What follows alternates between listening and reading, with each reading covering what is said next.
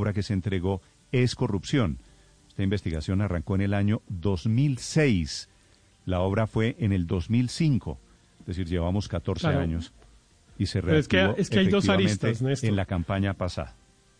Es que hay dos aristas. Una es este, la pregunta que usted está haciendo, que bueno, digamos que ahorita podemos discutir claramente, digamos, a Aníbal Gaviria nadie le está por ahora imputando eh, cargos en el sentido de que haya recibido una coima o de que haya pedido una comisión por el contrato, etcétera, sino que le están imputando cargos, como lo ha relatado bien Ricardo, por una supuesta omisión de su deber de vigilancia. Él no firmó el contrato, él no era el que tenía que supervisarlo, etcétera, pero pues esa es una discusión vieja en el derecho de que tanto el jefe que delega la función tiene el deber de supervisar y de garantizar que las cosas salgan bien y por lo tanto de responder por eso. Pero hay una que es en la que yo creo que ha habido unanimidad eh, y que es realmente donde está la gran equivocación de la fiscalía, porque la discusión sobre los hechos, pues uno puede llegar a cualquier parte, que es si se merecía, si ameritaba o no la medida de aseguramiento privativa de la libertad, que eso sí es un exabrupto jurídico,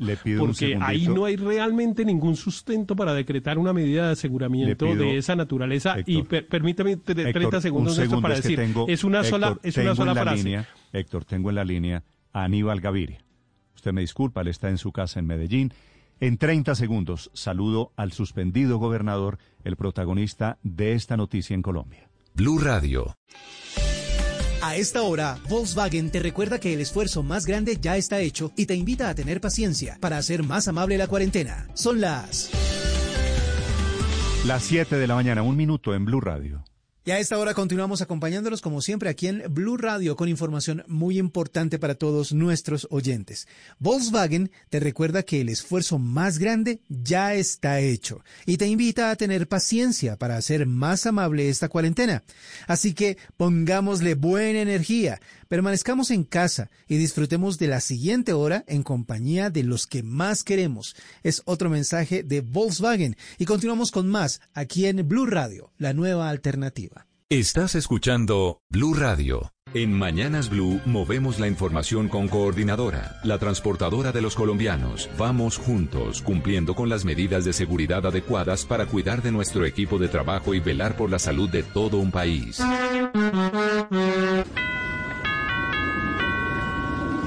Sin necesidad de moverte, recogemos tus envíos sin costo adicional. Llámanos y solicita tu recogida. Vigilado Superintendencia de Puertos y Transporte. El 16 de abril, hace casi dos meses, Aníbal Gaviria había estado en Bogotá rindiendo indagatoria por este proceso. Señor gobernador Aníbal Gaviria, buenos días. Néstor, buenos días, buenos días a todos los periodistas de Blue y a toda la audiencia. Néstor, un pequeño detalle, no, no, no estuve en Bogotá, fue una audiencia virtual. Bueno, digo, digo, estuvo en Bogotá simbólicamente rindiendo una indagatoria ante los fiscales que son delegados ante la Corte Suprema de Justicia.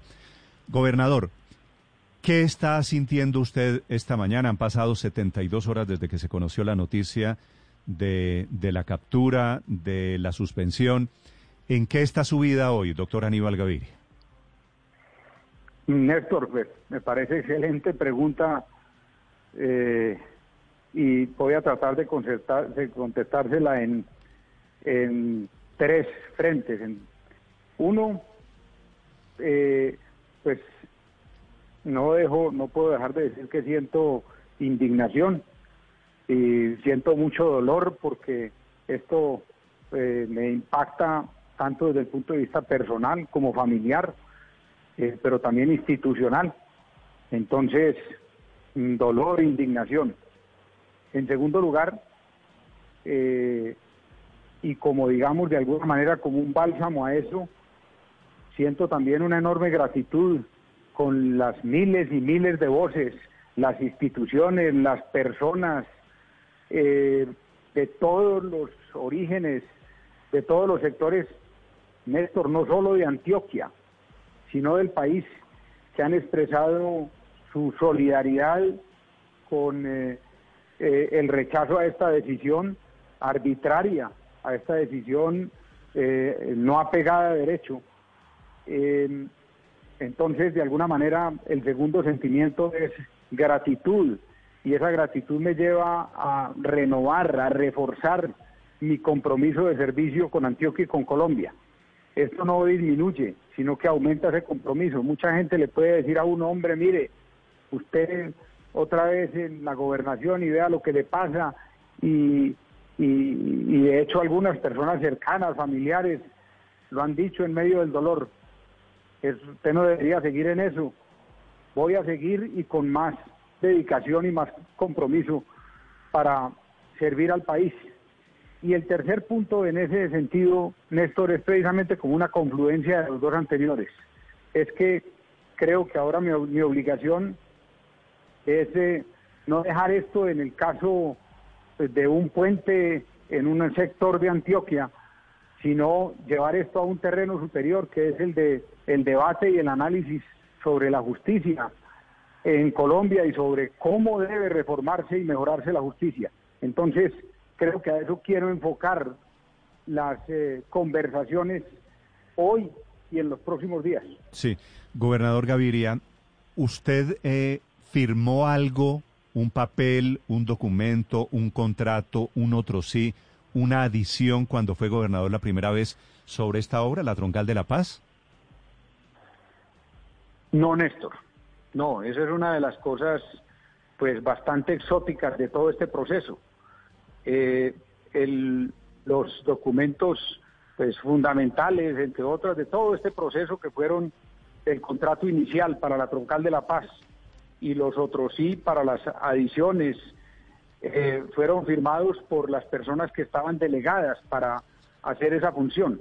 Y allí yo quiero enviar un mensaje al país eh, de claridad en esa situación, porque sobre eso se dan eh, versiones que no se ajustan a la realidad. Es decir, la delegación en una gobernación o en una presidencia no es una opción, sino que es una obligación.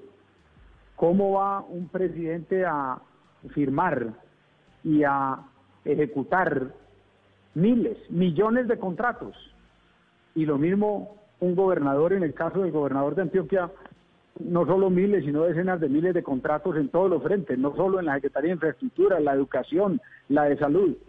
Esa delegación es algo además que está establecido tiempo atrás y no se hace, como algunos lo dicen en forma, yo creo que muy injusta, para escudar responsabilidades, sino para funcionar eficientemente.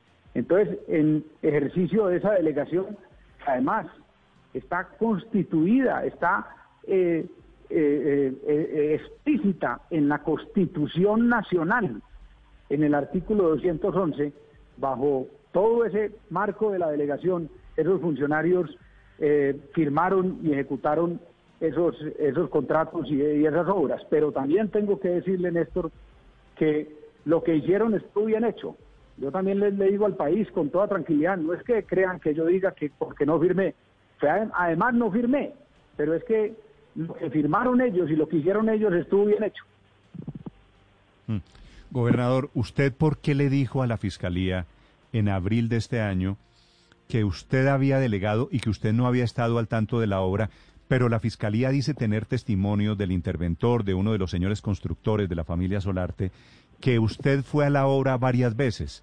Usted dijo que no había ido. No, no, Néstor, yo creo que hay, eh, digamos, de pronto eh, fragmentos de la indagatoria que se toman en forma eh, no contextualizada, pero si me permite yo le doy un poco de contexto y claridad sobre, sobre ese frente, que además implica otra enorme contradicción de la Fiscalía. Y es lo siguiente, claro, es que yo tengo por obligación que hacer una supervisión, un seguimiento de los contratos. No es que cuando yo delegue me separe completamente, no. Es clarísimo y lo he hecho. Y he demostrado que lo he hecho porque hago seguimiento a las obras. Yo sí estuve en reuniones con todo el equipo, con los contratistas, con la gente que estaba en la frente, en el frente de obra. Lo hago constantemente para revisar que la obra se esté realizando bien, para realizar que no haya, para revisar que no haya problemas. Y tan buena fue mi, mi, mi supervisión y mi control en esa y en muchas otras obras que mis gobiernos son reconocidos como gobiernos de ejecución, como gobiernos que han dejado y dejan huella. Y en este caso es clarísimo, esas obras se hicieron, Néstor, se hicieron eh, con los, en los tiempos definidos, con los presupuestos definidos, con las calidades definidas. Aquí, para claridad del país, no se está hablando de un puente que se cayó, ni de una carretera que se derrumbó o que no sirve. Todas esas obras han sido, han servido y siguen sirviendo a la región en forma ejemplar y así lo reconoce la gente. Entonces, eh, yo sí le hice seguimiento, pero el seguimiento que debía haber hecho, no el seguimiento pues a, los incisos y a los detalles de un aspecto y otro que lo tienen que hacer los funcionarios delegados y que repito además lo hicieron bien. Pero, el, pero la contradicción, eh, eh, Néstor, es que por un lado la Fiscalía dice que yo fui determinador, o sea, que le di eh, supuestamente las instrucciones de qué hacer a los funcionarios que delegué, que de alguna manera delegué en forma formal, pero no en forma real, y eso es completamente falso. Y por otro lado, dice que fue que yo no supervisé. Entonces yo digo, hombre, pues aclaren un poco, o no supervisé o determiné.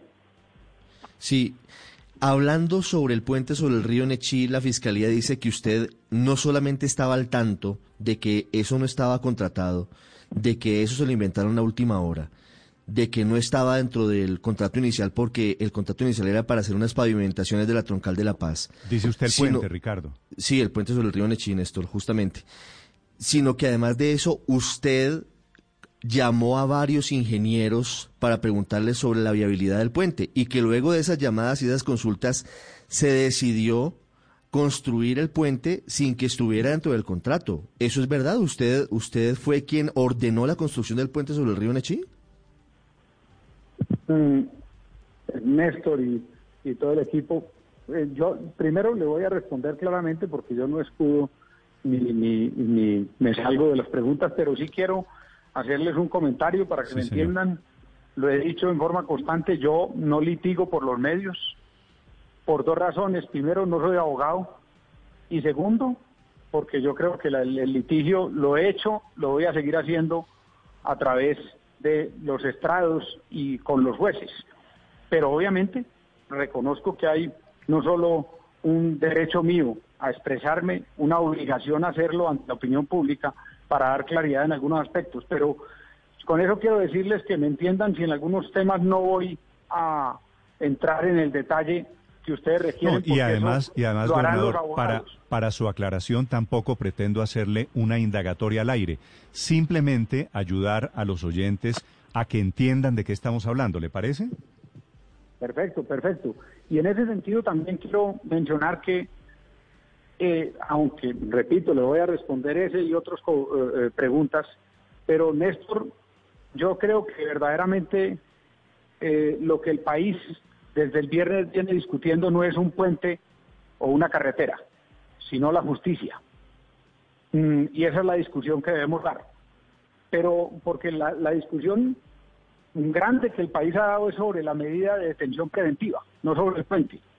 Y lo que el país y los juristas dicen es que se investigue el puente, pero que nos expliquen por qué detienen en forma preventiva al gobernador Aníbal Gaviria, una medida desproporcionada, arbitraria, no ajustada a derecho. Sobre todo que nos expliquen por qué lo hace la Fiscalía, si precisamente el fiscal general Barbosa en su discurso de posesión dice que iba a ser cuidadoso con esa medida de detención preventiva, que consideraba que se utilizaba en forma injusta y exagerada. Pero no solo eso, sino que el propio fiscal Barbosa expide la, la circular 001 de la Fiscalía, no, no la circular 25, ni la 32, ni la, sino la 001 que dice precisamente que esa medida se va a tomar solo en las situaciones más extremas. Y por lo que he visto yo, el país entero, prácticamente la unanimidad de los juristas, que no se han puesto y no se van a poner a mirar lo del puente, porque lo del puente lo miraremos en los estrados, eh, han dicho que claramente no coinciden con esa medida. Y ahí es donde tenemos que ver el funcionamiento de la justicia y el funcionamiento de la fiscalía. Ahora, sobre el tema del puente, le quiero mencionar, el, yo tengo eh, eh, la claridad de que la conexión entre el Bagre y la Troncal de la Paz es un anhelo de los ciudadanos del Bagre pero no fue un anhelo de los cuatro años de mi gobierno, sino un anhelo de décadas, como lo es de todo municipio de Colombia, de estar conectado con las troncales y con las vías que conectan a su vez con otros municipios y con los puertos y con las capitales. Entonces nosotros no nos inventamos esa solicitud y esa petición y esa obra. Eso es una solicitud de los habitantes del Bagre desde antes del gobierno de Aníbal Gaviria, en la campaña de Aníbal Gaviria y en el gobierno de Aníbal Gaviria. Y de alguna manera lo que nosotros hicimos fue eh, escuchar esa solicitud de la gente en el marco de algo que me parece supremamente eh, lógico, y es que la Troncal de la Paz no es simplemente una vía que comunica a Zaragoza o a un punto de origen con un punto de destino, sino que tiene que ser un corredor de progreso, desarrollo, equidad e integración para todo el territorio. Y eso incluye conectar a las eh, capitales de los municipios, a las cabeceras municipales, con esas troncales o con esas vías arterias. Señor gobernador, sobre, sobre la parte estrictamente legal de su captura, dice la Fiscalía que ordena la captura porque usted podría incidir en el proceso. ¿Usted encuentra justificada esa razón para, para que pase lo que esté pasando, para que se haya dictado esa medida de, de preventiva de, de cárcel, de casa por cárcel en este caso? No, no, no la encuentro para nada justificada. Y pues el problema grave y la del vacío que queda no es que Aníbal Gaviria no la encuentre injustificada, lo cual algunos considerarían lógico porque soy el afectado, eh, sino que no la encuentre justificada una parte del país. Y yo diría que, no, no quiero decir toda, pero la gran mayoría del país jurídico. Eso es lo grave para la Fiscalía y eso es lo que a mí me preocupa, Néstor, porque yo no quiero dejar que este tema se convierta en una, digámoslo, como se dice coloquialmente, en un rifirrafe entre la Fiscalía y Aníbal Gaviria y entre el fiscal general y Aníbal Gaviria. No, no conozco ni siquiera al fiscal, ni tampoco conozco al fiscal delegado ante la Corte Suprema, eh, que es el que ha llevado el proceso. No los conozco, no los he visto, nunca los he saludado. Este no es un problema personal, este es un problema de tremenda dimensión institucional y es un problema de cómo está funcionando la Fiscalía y cómo está funcionando la justicia y de cómo deben funcionar. Y lo que el país está diciendo, Néstor, es que pues lo que está diciendo el país es que esto no está funcionando bien. Sí, gobernador. Sobre la medida de aseguramiento en su contra, la Fiscalía tiene dos consideraciones. Uno dice que lo hace porque usted de nuevo es gobernador de Antioquia y que como delegó en el comité asesor de contratación las responsabilidades para saber si una obra está adecuada o no adecuada, pues eso representa un peligro para las finanzas del departamento. El otro argumento se lo voy a leer textualmente. Dice lo siguiente. En todo caso, la ascendencia del señor Gaviria Correa en el territorio antioqueño puede significar con mucha posibilidad que se ejerzan presiones respecto de testigos o para el normal tránsito de la actuación procesal que se adelanta en ese territorio respecto de los no aforados. A propósito, desde el 2011 está la denuncia de la Contraloría y no se ha movido un solo papel en esa fiscalía. ¿Qué opina de lo que dice el fiscal Díaz en esta decisión? Mm, pues yo opinaría lo que muchas personas han dicho. Eh, un proceso ya de de, una obra de hace 12, eh, 14 años, 15 años. Un proceso con ese tiempo, un proceso en el que yo no sé cuántos miles de folios tiene, pues eh, no deja de ser bastante exótico que supuestamente en este momento el gobernador Aníbal Gaviria puede hacer eh, cambios o presiones sobre mm, los eh, testigos que ya han testificado sobre todo un proceso que, repito, tiene años y miles de folios. Eh, y el y el segundo aspecto acerca y el otro punto que mencionabas acerca de que eh, el gobernador Aníbal Gaviria puede ser un peligro para las finanzas de Antioquia, pues me parece con mucho respeto de la fiscalía que eso no piensan los antioqueños, que lo volvieron a elegir y que lo han elegido tres veces. Eh, y ese es, una, ese es un punto, Néstor, que no es de menor cuantía, porque aquí uno de los debates que debería dar el país también es cómo se deberían tramitar las medidas de aseguramiento, la detención preventiva, sobre todo de gobernantes elegidos popularmente y gobernantes elegidos popularmente en departamentos de la dimensión de Antioquia, del Valle, de Cundinamarca, del Atlántico, de Santander, o en ciudades como Medellín, como Bogotá, Bucaramanga, Cali. Allí hay un tema que hay que mirar desde el punto de vista jurídico, como muchos otros, y es a los que yo invito al país, Néstor, a que miremos la justicia, porque el tema del proceso del puente y de los diseños, ese yo me defiendo en los estrados, me defiendo con los jueces, y sé que me darán la razón, pero aquí el problema es de mayor cuantía. Aquí el problema es de eh, cómo está funcionando la fiscalía y cómo está funcionando la justicia. El solo hecho de que miles, cientos de miles de ciudadanos, eh, instituciones de todos los tipos, hayan manifestado la solidaridad con Aníbal Gaviria, representa un gran bálsamo, una eh, gratitud enorme de mi parte, mm. pero representa un enorme interrogante sobre el funcionamiento de la justicia colombiana. Gobernador, esta investigación surgió en 2011, en plena campaña a la alcaldía. Usted competía con Luis Pérez y finalmente usted le ganó.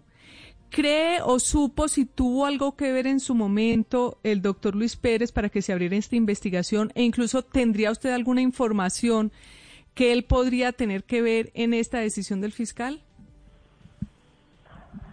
No, no, le quiero decir con mucha franqueza que yo no no, no, primero no me, no me he detenido eh, a investigar pues los posibles orígenes que esta eh, situación tenga. Eh, tengo que decirle al país con franqueza que es posible que haya otros móviles porque lo que por lo que yo creo no los móviles no son jurídicos. Aquí los fundamentos no son jurídicos. Entonces uno sí se pregunta el interrogante de qué otros móviles de qué otros intereses puede haber. Mm, pero no, no tengo eh, pues ni, ninguna información sobre lo que usted me dice, tampoco tengo ninguna teoría. Ah, pero, pero, pero, gobernador, ¿cree usted, acaba de decirle en la respuesta a Luz María, que aquí, diferente al jurídico, hay móviles políticos? Sí, Néstor, le, termino y le, y le reitero inmediatamente lo que usted me pregunta. Pero tengo que expresarle que una de las personas que me ha escrito eh, un mensaje de solidaridad y de respaldo y de rechazo, se entregó entre muchos otros, entre miles, eh, como lo ha hecho públicamente la doctora Claudia López, el doctor Álvaro Uribe, también el doctor Luis Pérez, para que ese tema también pues de alguna manera quede claro. Ahora, Néstor, claro, claro, yo soy franco ante el país en el sentido de que yo no quiero convertir esto en un eh, rifirrafe con el fiscal general, pero obviamente sí me defiendo y me defiendo con toda, porque no tengo rabo de paja porque tengo la conciencia tranquila. Y por eso digo, esto no tiene una base jurídica, porque el país lo reconoce, porque el país mismo se sorprende por eso. Entonces, como no tiene una base jurídica, yo me pregunto qué otra base tendrá. gobernador, y si son móviles políticos, ¿en quién está pensando usted? ¿Qué clase de conexiones, de relaciones está viendo usted aquí? No. sinceramente, eh, Néstor, mm, yo me pregunto si no tiene bases jurídicas, ¿qué otras tiene? Pero no, pero no podría decir qué otras tiene. No sé si son políticas o son eh, de cualquier otra índole. Mm, y segundo, pues hombre, yo estoy tan sorprendido con esta situación que no salgo del estupor, pero no, no tengo teoría sobre eso. Eh, ni, ni honradamente me voy a dedicar mucho a buscarlas, eso será seguramente una pesquisa de otros, desde el punto de vista periodístico o, jurídico, pero en el caso mío no. no sobre eso le quiero, sobre eso le quiero hacer la siguiente pregunta, eh, gobernador. El fiscal Barbosa es un hombre cercano al presidente Duque eh, y muchos han intentado relacionar este tema con un tema del gobierno, ahora que hablamos de política. Pero su hermana Sofía, señor gobernador Gaviria, es embajadora de este gobierno en Suiza. ¿Cómo cree usted que va a resultar afectada esa relación? Mm, Néstor, me gusta mucho la pregunta porque me permite hacer también una claridad a la opinión pública. Sí, señor. Yo tengo una excelente relación con el presidente Iván Duque, vuelvo y repito claramente, porque si yo le, si yo le debo algo al país es claridad y además eso es lo que he hecho toda mi vida.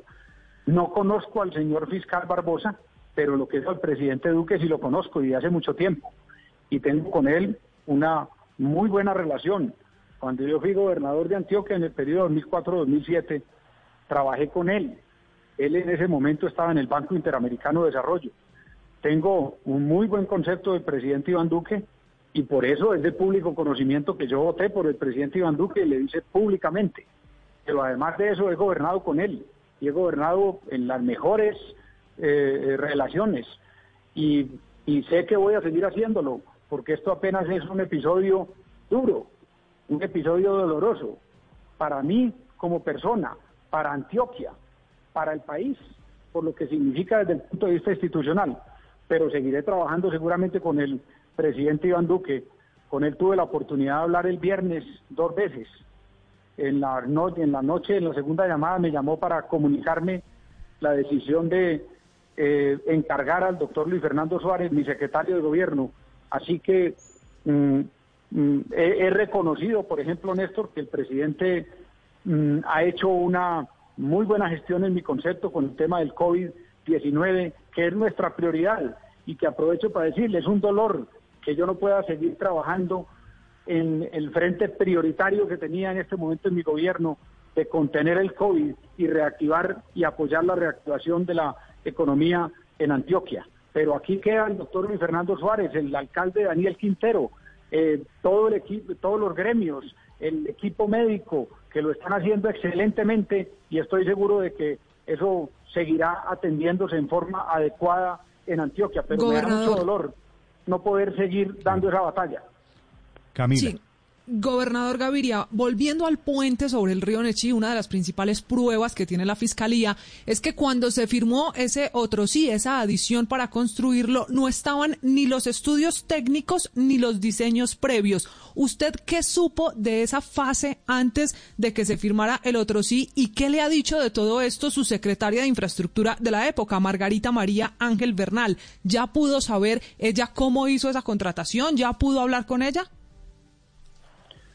Mm, a ver, una de las cosas que es graciosa también en todo este proceso de la Fiscalía es que, por un lado, eh, expresan inquietud porque ese contrato se firmó el 27 de diciembre del año 2007, eh, cuatro días antes de terminar nuestro periodo de gobierno. Y por el otro lado, expresan inquietud de que porque desde antes se estaba pensando en el puente y en el mes de mayo en el Comité Asesor de Contratación se había autorizado iniciar los estudios y los análisis para una conexión entre el Bagre y la Troncal de la Paz. Entonces ahí vuelvo y digo, entonces fue que actuamos en forma eh, mm, poco planeada o con poca anticipación porque firmamos el contrato el 27 y lo firmamos, aunque yo no lo firmé, pero como gobierno, y eh, o o actuamos en forma eh, eh, extraña porque desde el mes de mayo ya se estaba analizando. Pero repito, eh, yo no puedo entrar en ese detalle porque eso lo voy a responder. Lo he respondido y lo responderé adecuadamente en los tribunales, en los estrados, en la justicia, entre los jueces. Ahora, sobre el tema con la doctora Margarita Ángel, y todo el equipo de la Secretaría de Infraestructura también quiero decirle al país, la doctora Margarita cuando fue eh, designada como secretaria de Infraestructura, eh, que la primera obligación que un gobernante tiene es eh, designar personas idóneas en los cargos. Y para esa época, cuando ella fue nombrada secretaria de Infraestructura, tenía más de 15 o 20 años de experiencia como ingeniera, pero además su última experiencia, que es la única que quiero decirle al país, había sido 10 años como gerente de operaciones del metro de Medellín y había sido gerente encargada del metro en varias ocasiones. Pero le, pero les cuento que la doctora Margarita, con ella no he hablado yo de este caso. Eh, he tenido la oportunidad de pronto hace seis meses, un año, de intercambiar con ella dos o tres eh, comentarios por chat de otras cosas, de cualquier cosa de que ella estaba de, su nieta, de su nieto, de su familia, eh, pero, pero no he hablado de este tema con la doctora Margarita y ni con ninguno de los miembros del equipo de gobierno, que además, reitero ante el país, creo que obraron en forma limpia, transparente, eficiente, y ahí está la demostración, ahí están las obras. Si es que hay algo que hay que decirle al país es que aquí no se perdió un peso. Ah, gobernador, sobre eso, sobre eso le quería. Se hizo adecuadamente. Gobernador, sobre eso le quería preguntar, porque como usted se imagina, pues usted ha sido tendencia en redes sociales, asociado a la figura de la corrupción. ¿Alguna parte de esa plata, de lo que costó la troncal de La Paz o del puente sobre el río Nechí, algo de esa plata, gobernador, se perdió? Nada, absolutamente nada, Néstor. Cero. Eso está, el, contrato se liquidó por la gobernación de Antioquia que siguió a la nuestra. Cuando se liquidó el contrato, además, la Contraloría General de Antioquia dictaminó que no había habido ningún detrimento patrimonial, que no se había perdido un peso. Mm. El, los contratos se ejecutaron en los tiempos, no solo en los tiempos, sino un poco antes de los tiempos establecidos, en los presupuestos establecidos, con las calidades establecidas. Aquí no se perdió un peso, cuando se liquidó el contrato no hubo demanda del de la gobernación de Antioquia frente al contratista ni el contratista frente a la gobernación. Entonces, es una cosa eh, completamente exótica. Por ejemplo, se habla de los anticipos. El, el contratista eh, mm, eh, devolvió el 100% de los anticipos. Eh, esto es una cosa increíble y exótica. Al país se le ha vendido, se le ha querido vender una cosa completamente diferente y sobre eso la claridad es y será contundente. Sí. Gobernador, toda vez que es, están aplicándole a usted la ley 600 del 2000, es decir, para claridad de nuestros amigos de Mañanas Blue, cuando la Fiscalía dictaba directamente órdenes de captura, se ir ante un juez de garantías, pues usted tiene el derecho de apelar, pero ante la misma fiscalía. ¿Van a apelar esta decisión? ¿Qué dicen sus abogados? No, eso muy bien, me parece ese punto muy bien y mm. eh, eso me, permite mm, informarle a la opinión pública que no, no vamos a, proceder ante la fiscalía, sino que hoy mismo voy a radicar ante la sala penal de la Corte Suprema de Justicia una solicitud de nulidad de esa decisión de la Fiscalía. Ante, la, ante la Corte, no ante la Fiscalía. Exacto, ante la Sala Penal de la Corte Suprema de Justicia, una solicitud de nulidad y pues eh, eh, eh, como siempre lo he hecho, como siempre lo he dicho, confío y seguiré confiando en la justicia colombiana y esa justicia al final clara y contundentemente sé que prevalecerá.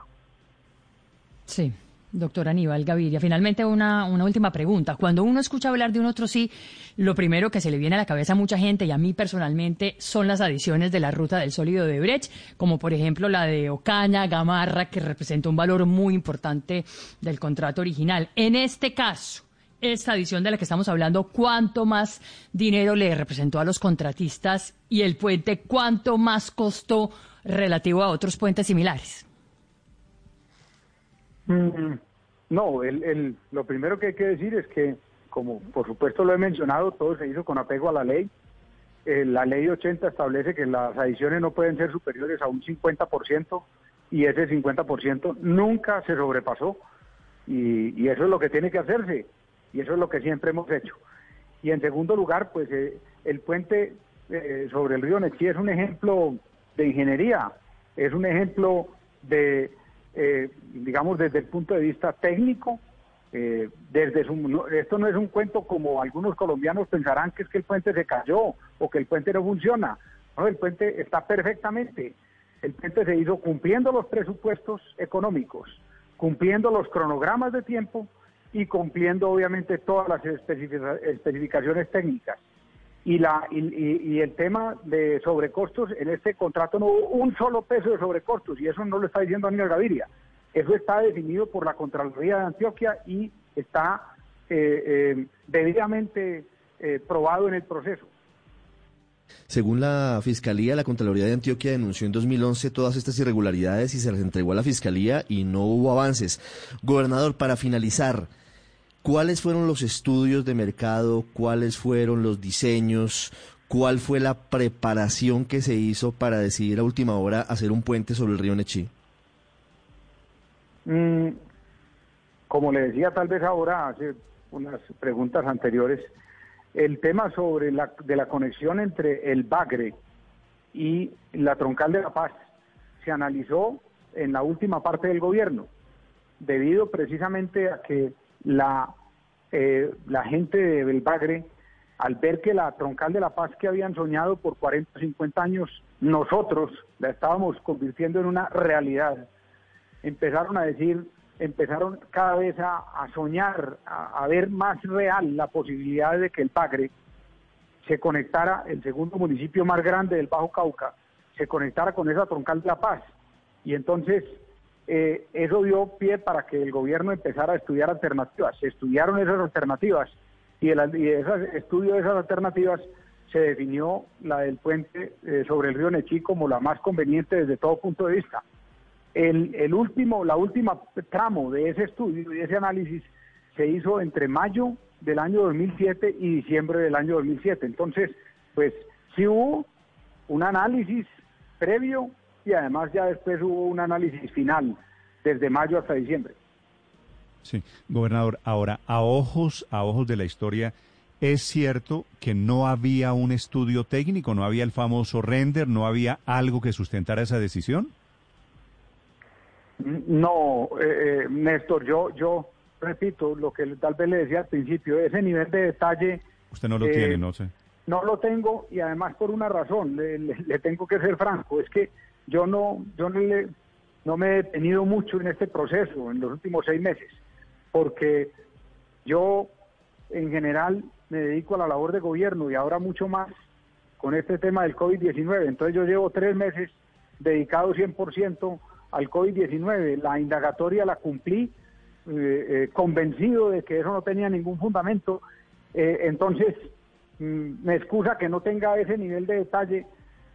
Seguramente eso será expuesto por el abogado en el momento preciso ante las instancias adecuadas. Pero sobre todo reitero algo en esto y es que ahora no es el puente o la carretera, sino lo desproporcionado porque listo, es que todos estamos de acuerdo en Colombia. Que investiguen. Que se siga el proceso, que se investigue. Eh, pero, pero lo que es desproporcionado, lo que es exótico, lo que no eh, se compadece con el Estado de Derecho, con las funciones de la Fiscalía, con el mismo proceso, es, la eh, captura. esta arbitraria, mm. exacto, esta arbitraria y desproporcionada medida. Señor gobernador de Antioquia, Aníbal Gaviria, le deseo, gobernador, la mejor de las suertes en este proceso y quedamos pendientes del recurso que presenta usted hoy ante la Corte Suprema de Justicia. Gracias por estos minutos, gobernador, para los oyentes de Blue Radio. Néstor, un abrazo a usted, a todo el equipo de Blue y a todos los oyentes. gracias, señor Aníbal Gaviria y su defensa esta mañana en Mañanas Blue. Estás escuchando Blue Radio. También desde tu celular puedes solicitar la recogida de tus envíos sin costo adicional. Descarga nuestra app coordinadora. Vigilado Superintendencia de Puertos y Transporte. Esa chuleta que es de cerdo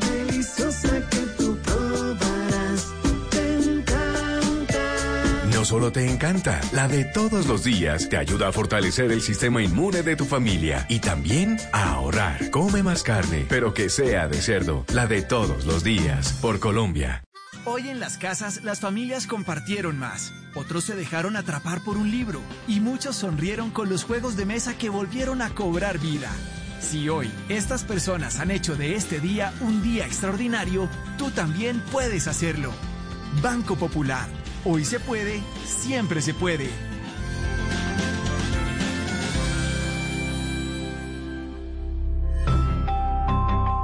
Somos Grupo Aval, vigilado Superintendencia Financiera de Colombia. Parcero, el socio que compra hecho en Colombia.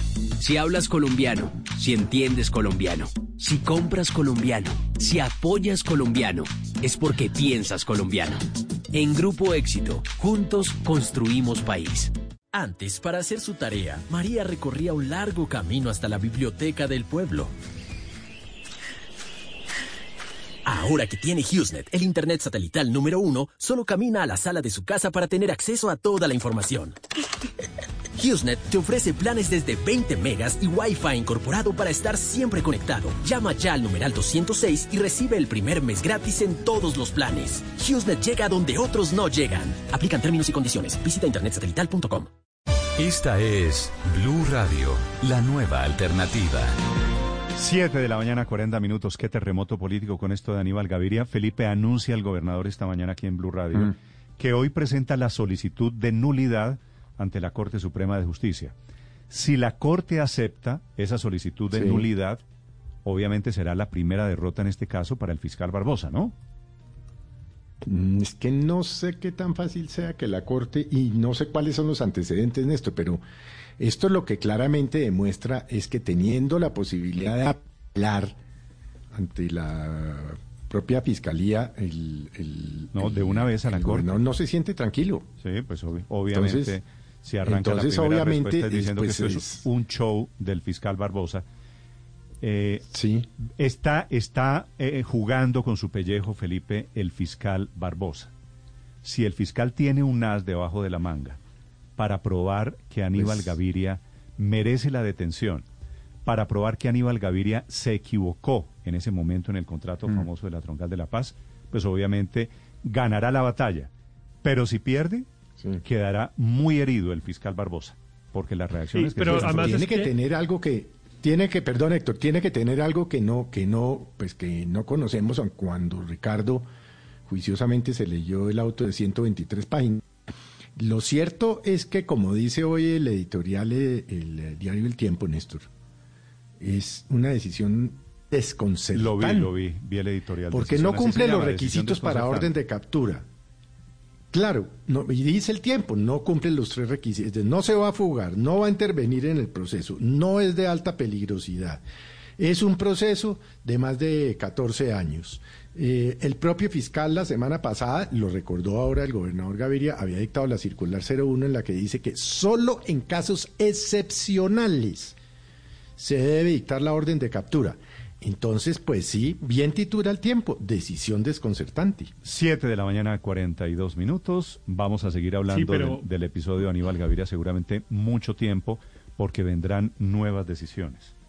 Héctor. Es, es, arries- es arriesgada la estrategia judicial que anunció el gobernador Gaviria de irse a la fiscalía a pedir la nulidad en vez de, como le preguntaba Felipe, impugnar el, el auto que decretó la medida de aseguramiento al interior de la fiscalía.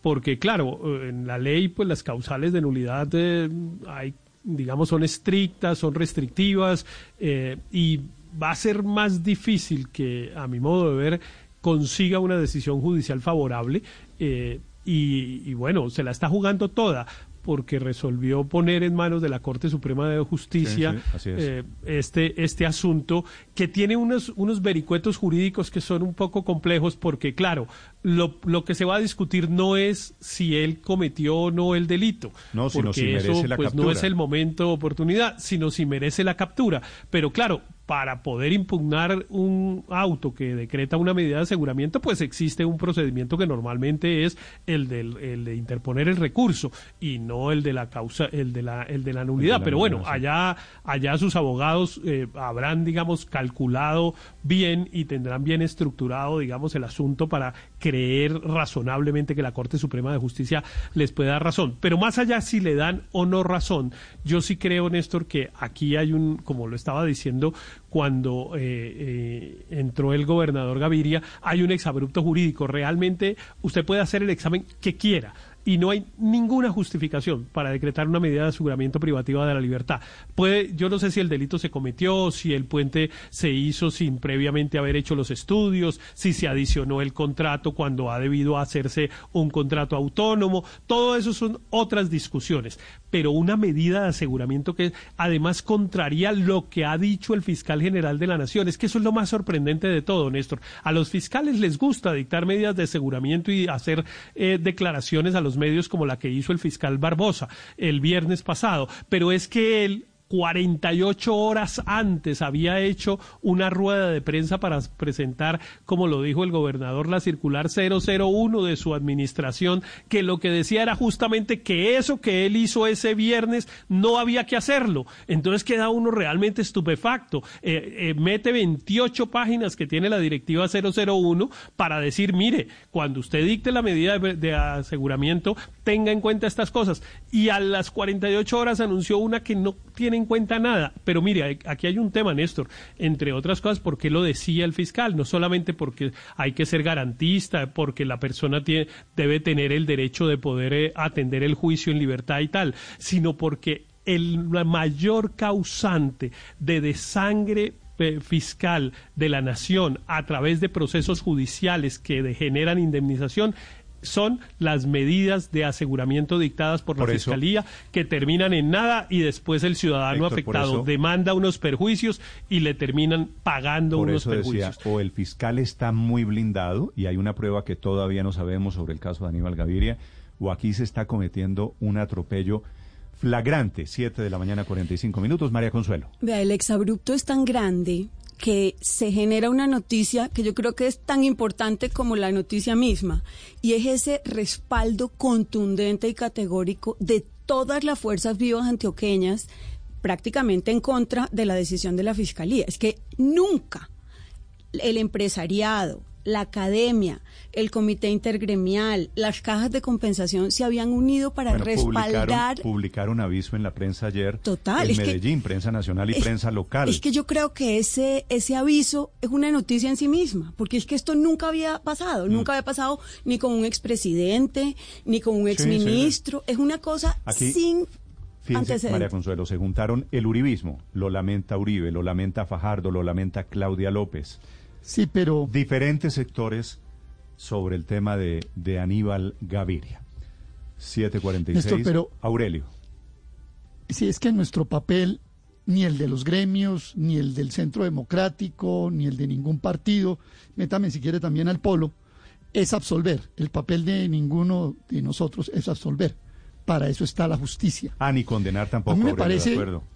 A mí me sí, para condenar tampoco, por supuesto, claro. A mí me parece que es exagerada, pues en eso coincido con todo el mundo, en que es muy arbitraria la medida de, de detención de el gobernador Gaviria. Creo que eh, es excesiva y no hay razones porque no es un peligro para la sociedad, ni se puede volar porque no hay ni vuelos en Colombia, etcétera, etcétera. Eso creo que está absolutamente claro, es que por eso hay unanimidad. Pero Néstor, hay cosas realmente que yo he averiguado en Antioquia que hablan mucho de la famosa carretera, no solamente el tema del puente. Por ejemplo, me dicen que en el tramo La Cruzada Zaragoza es prácticamente una trocha. Y eso ha pasado durante años y años y años desde que se inició esa, esa carretera, que no se puede casi ni transitar. Es lo que me han dicho en esos 15 kilómetros entre La Cruzada y Zaragoza. La Cruzada, que es un corregimiento de remedios y que va a Zaragoza. O sea, la carretera está en mal estado y ha estado en mal estado durante mucho tiempo y por ese contrato se pagó y se liquidó. Y allí hay que entrar a mirar qué es. A mí se me... eh, yo no ¿Y puedo eso- imaginar eso qué siquiera, quiere, ¿Qué Néstor, quiere decir eso, Aurelio? pues hombre, que ahí hay una plata que se, una plática que se perdió. Hay una plática que se perdió. Hay que averiguar por culpa de quién se perdió. Pero aquí hay una plata perdida en esa carretera. Sobre eso no tienen ninguna duda los antioqueños. Pero además, Néstor, es esto. ¿Usted cree, Eh, eh, usted, dice- ¿Usted cree que la gente sospecha que se perdió un peso? No, yo no sé si la gente sospechará o no. Eso lo tiene que aclarar la Pero justicia. me acaba de decir Pero usted que había una que carretera los paga. antioqueños están que hay- convencidos que la carretera no era inoperante. que allá hay una carretera paga y que el tramo entre la Cruzada y Zaragoza es una trocha prácticamente intransitable. sobre esto pero justamente el contrato era, María, pero no, solo una Ah, no, precisión. no, Es que el contrato era no para construirla, sino para mejoramiento No, para y y pavimentación Yo lo tengo absolutamente pedazo. claro, Es decir, María. ya pasó Si no- y ya pasaron 15, a- 10, 15 años Lo desde ten- lo tengo mejoramiento y absolutamente claro. pavimentación. Es Y posible durante que hoy los 15 esté años- otra vez mal. Pero, pero Néstor, permítame terminar. Durante los 15 años no ha estado pavimentada. Fuera del otro sí, además de lo que ya Ah, no, pero Aurelio, es se ha que, hablado. es que Ahora, en 15 Néstor, años, yo- en 15 años, pues obviamente se daña hacer la Sí, evaluación seguramente de la, la carretera. pavimentaron y se dañó. Ah, sí, Todo pues, eso hay que aclararlo. Pero la carretera hoy no funciona. Cualquier vía a los También es 15 bueno años, decirlo. Aurelio, pues se, se vuelve a dañar. Hay que hacerle mantenimiento otra vez. Sí, sí. Ahora, Néstor, vaya uno a saber si este proceso está metido dentro del proceso Solarte. No se le olvide que el contratista es Solarte. Es más, Solarte subcontrató, creo que buena, buena parte del contrato. Entonces, vaya uno a saber si esto está metido en el cuento de principios de oportunidad, proceso Solarte, etcétera. Yo sí realmente creo que el fiscal Barbosa tiene que ser consciente de que si él no tiene una munición muy cargada Sí, sí, sí. para proceder como está procediendo, eso le cuesta el puesto. Y no me atrevo a pensar que no es así. Ahora que el doctor Gaviria necesita el debido proceso, por supuesto que tiene el derecho al debido proceso y hay Bueno, que dárselo. Aurelio. Pero Néstor, por el otro lado también creo que este tipo de cosas hay que tenerlas en cuenta para sopesar todos los elementos que están en juego y no simplemente salir a decir hay una arbitrariedad y punto. Cuando hay elementos eh, factuales, hechos concretos que muestran que el Dice- contrato realmente no fue ni el mejor, ni el más afortunado, ni el, el que mejor estado está. Dice don Aurelio Suárez que esto le puede costar el puesto al fiscal Barbosa, obviamente, en caso de que el resultado sea de derrota desde el punto de vista penal para la fiscalía. 7.50 En minutos, el tema la del última. fiscal. Néstor, se, se deben respetar las decisiones judiciales. Primero que todo, Sergio Fajardo acaba de mostrar que se pueden respetar las instituciones. Que el que no tiene rabo de paja, pues no desprestigia la justicia. Y dijo Fajardo que había tenido más de 100 investigaciones. Pero el problema de fondo es si la fiscalía ha perdido o no la legitimidad pública para atacar la corrupción política. Por dos razones. Una, la reelección presidencial hizo que se perdiera el diseño constitucional en que el fiscal no el periodo del fiscal no coincidía con el del presidente que lo terna, sino que el presidente ternaba para el próximo. Eso era muy sano. Y porque el origen de la fiscalía se politizó. eh, y esa entidad tiene que investigar delitos que también tocan al presidente y al gobierno y los fiscales no se están declarando impedidos. Y lo que hay que mirar es qué pasó en la fiscalía. La tradición de los últimos años se volvió que los presidentes ternan e impulsan subalternos, pero eso no fue así desde el principio. El primer fiscal de Greiff era un hombre totalmente independiente, que se enfrentó, por ejemplo, al gobierno Gaviria duro en el tema de Pablo Escobar. El segundo fiscal tenía la simbología de, en la lucha contra la corrupción, de que era el primo hermano de Luis Carlos Galán, eh, y pues tuvo la independencia en el proceso 8000. Y, y otros fiscales con, tenían orientación política, por supuesto, pero tenían independencia. Lo de ternar subalternos comenzó con eh, un simple viceministro de Justicia, que su mayor virtud, eh, hoja vida era, era ser subalterno del gobierno. Y eso ha sido muy, muy malo. Entonces, hay que o cambiar el diseño de la fiscalía o que los fiscales se comprometan a declararse impedidos. Eso hizo Néstor Humberto Martínez y esa fue la condición que ofreció para que lo eligieran en la Corte, pero luego la, la incumplió parcialmente. Entonces, con semejante problema de corrupción y la Fiscalía, que es el instrumento más fuerte, ha perdido legitimidad pública en esto. Entonces, aquí en esta crisis el fiscal, el fiscal Barbosa tiene la oportunidad de, de tomar medidas para mostrar que la Fiscalía sí sigue relevante en la lucha de la corrupción política. Efectivamente, Pero mire, o- Néstor, es que oportunidades a varias bandas. Aquí, en segundos, la ministra el- de Minas, tenemos una noticia urgente. mismo- La VIP está anunciando en el Reino Unido, Héctor, que va a suspender, va a recortar 10.000 puestos de trabajo. Rusia está saliendo, comenzando a salir esta mañana de la cuarentena. Rápidamente, Héctor.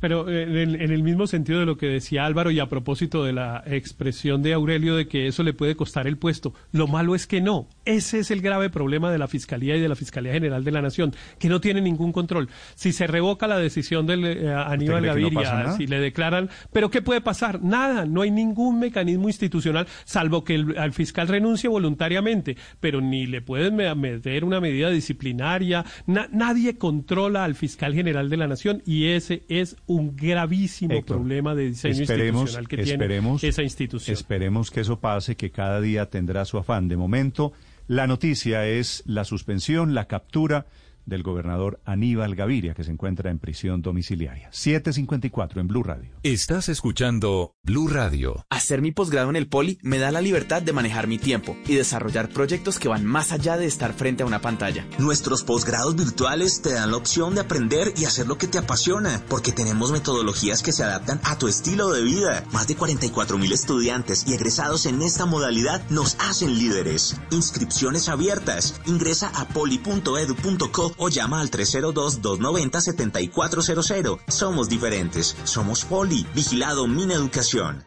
¿En qué consiste la devolución del IVA? ¿Qué hogares lo recibirán? ¿Cuántas familias tendrán este beneficio? Luis Alberto Rodríguez, director del Departamento Nacional de Planeación, explicará esta medida y resolverá las principales inquietudes. No se pierda el próximo miércoles 10 de junio a las 11 de la mañana el Facebook Live en El Espectador con todo lo que hay que saber sobre este tema. Invitan Profesión Líder de El Espectador y el Departamento Nacional de Planeación. Estás escuchando Blue Radio. Prepárate para empezar a trabajar desde casa con una taza de café y un escritorio ordenado. Es tiempo de cuidarnos y querernos. Banco Popular. Siempre se puede. Es tiempo de cuidarnos y querernos. Por eso hemos habilitado una fila de atención prioritaria en nuestras oficinas para mayores de 60 años, personas en condición de discapacidad, mujeres embarazadas, miembros de la fuerza pública, personal médico y sanitario. Hoy se puede, siempre se puede. Banco Popular. Somos Grupo Aval. Vigilado Superintendencia Financiera de Colombia. Ahora 7.55 minutos, la poderosa BP, la British Petroleum, está anunciando que sale de 10.000 de sus trabajadores en todo el mundo. Silvia, desde Londres. Sí, Néstor, y eso es casi el 15% de su planta total, que son 70.000 personas. Esta ha sido una carta que ha dirigido el presidente de la compañía, Bernard Looney, a todo el personal el día de hoy. Dice en esa carta que la compañía está gastando mucho, mucho más de lo que debía y que la pandemia le había dado un golpe duro a las ganancias de BP y que había causado un daño financiero generalizado en la industria energética, o sea, no solamente en British Petroleum.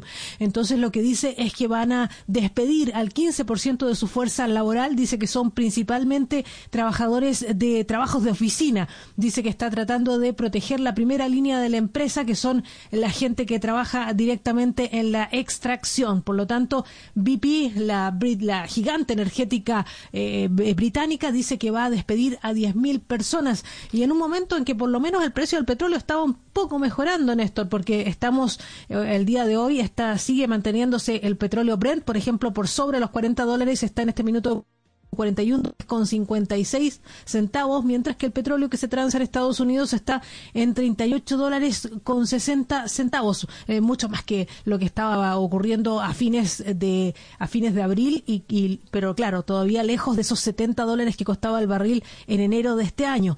Esa es una noticia. La otra noticia, Néstor, viene desde Rusia, porque allí se ha decidido que empiezan a abrir y vuelven a la normalidad el día 9 de junio, tan pronto como pasado mañana, o mañana quiero decir, estamos a 8, si no me equivoco, sí, mañana 9 de junio, y la verdad es que sorprende mucho porque Rusia sigue siendo el tercer país que tiene más nivel de contagiados en todo el mundo, con casi 500.000 personas que están diagnosticadas con coronavirus, pero en un país en, la cual, en el cual también se describe muchísimo de eh, la contabilidad, de la estadística que se lleva adelante. En la ciudad más afectada ha sido la capital, Moscú, y lo que anuncian es que va, va a volver a la normalidad mañana 9 de junio, Néstor. Silvia, efectivamente, dos meses y medio allí de cuarentena en Moscú y se está levantando. Hoy es 8 de junio, tiene usted razón. 7.57 a propósito, en 30 segundos, la ministra de Minas de Colombia. Comeva acompaña a sus asociados con diversos canales de pago para que puedan quedarse en casa. Comeva presenta en Blue Radio una noticia. El Ministerio de Minas que está cumpliendo hoy 80 años. Señora ministra María Fernanda Suárez, buenos días. Néstor, buenos días. Buenos días a ti, a toda la mesa de Blue y a todos los oyentes.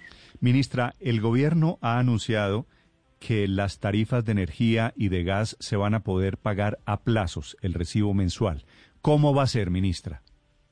Eh, Néstor, efectivamente nosotros desde el mes de abril anunciamos que para las facturas de abril y mayo eh, los estratos 1 y 2 podían diferir a 36 meses el pago de su factura quienes no pudieran pagar y a cero costo, sin ningún, eh, sin ningún costo. Y el estrato 3 y 4 lo puede diferir a 24 meses y solamente se le va a cobrar la inflación, o sea, una tasa de interés real de cero. Lo que hicimos es que extendimos esa posibilidad para el mes de junio. Entonces, las personas que durante el mes de junio no tengan los ingresos y no tengan la capacidad de pagar eh, a tiempo su factura de luz y de gas, van a poderlo diferir automáticamente a 36 y 24 meses en esas condiciones. ¿De cuántas personas estamos hablando? ¿De cuántos hogares, ministra? Eh, Paola, cerca del och- el 85% de los hogares están en ese rango eh, y esto es un beneficio que se extiende para las personas que no puedan cumplir con el pago de su factura y se hace de manera automática. ¿Qué quiere decir esto? Nosotros siempre hemos apelado en esta pandemia a la responsabilidad porque es absolutamente fundamental que quienes tienen un empleo y pueden seguir pagando cumplidamente lo hagan, pero quienes no tengan la plata, si no hacen el pago, automáticamente las empresas prestadoras del servicio público les van a hacer ese diferimiento automático y el gobierno nacional a través de Findeter hizo una línea eh, de financiación que va a extender la financiación de esas familias que no cumplan con el pago de sus servicios. Es un diferimento, no es el pago y por eso quienes puedan pagar es importante que lo sigan haciendo. Claro, ahora queda este alivio, por decirlo así, por tres meses. Pero ¿qué va a pasar después, ministra, después del mes de junio? Porque los problemas para pagar las facturas también vienen en julio, en agosto, en septiembre, en octubre, en noviembre, diciembre y aquí en adelante. ¿Qué, qué, qué otras medidas pueden tomar teniendo en cuenta que ya se acabó la posibilidad de sacar decretos vía emergencia económica? No, pues Paola, por ahora nosotros eh, en este sacamos esta posibilidad de hacerlo para junio y de acuerdo a cómo sea el comportamiento de la cartera, podríamos extenderlo hasta julio. Sí. De ahí en adelante tenemos que encontrar una manera de retornar a la normalidad porque el- las facturas eh, de energía y de gas cuestan cerca de 3 billones de pesos mensuales, o sea que esos son eh, 36 billones de pesos al año, pues que no podemos de ninguna manera asumirlo y todos tenemos que buscar. Yo creo que parte de lo que hemos hecho es que el gobierno ha sacado diferentes medidas eh, para poder apoyar a toda la población. Esta es una de ellas. Y eh, vemos que, que este, este, este diferimiento por eso se hace a 36 meses, porque le voy a dar un ejemplo, y es una familia del estrato 2, eh, que le llegue un recibo por 36 mil pesos, pues a partir de agosto, porque tiene dos meses de gracia, va a tener que pagar mil pesos adicionales mensuales. Entonces se hizo extendiéndolo en bastante tiempo, entendiendo que todas las personas van a tener una presión sobre sus ingresos. Ministra, hablando de alivios y ayudas y complementando la pregunta de Paola, ah, la semana pasada vimos un programa, una iniciativa de su ministerio, Comparto mi energía. ¿De qué se trata y cómo le ha ido a, esta iniciativa? Pues eh, bueno, y eso, eh, muchas gracias por la pregunta, porque eso complementa y complementa también el tema de la pregunta de Paola, y es que entendemos que hay muchas personas a las que seguramente va a ser muy difícil recuperarse y que parte de lo que nos están pidiendo es ayuda en que les paguemos completa su factura de luz.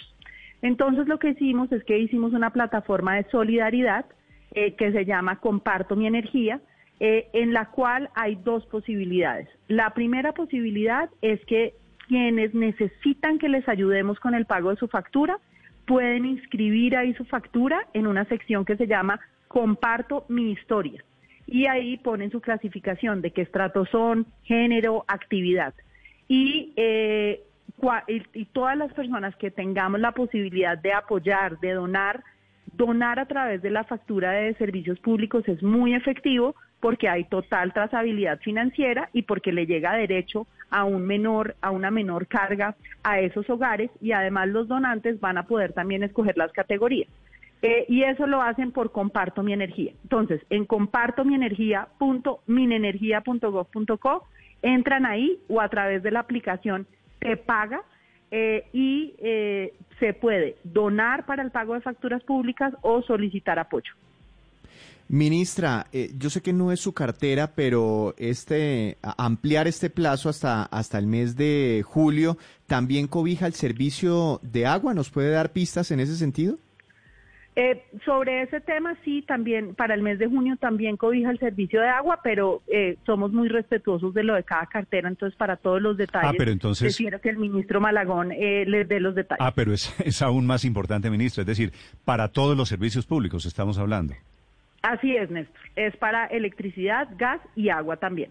Perfecto, esa es Para una... todos los servicios públicos está el beneficio de junio de diferir la factura, las condiciones son eh, prácticamente iguales, entonces, eh, entonces es un beneficio para, pues, de un paquete completo. Sí. Ministra, ¿y el estrato 5?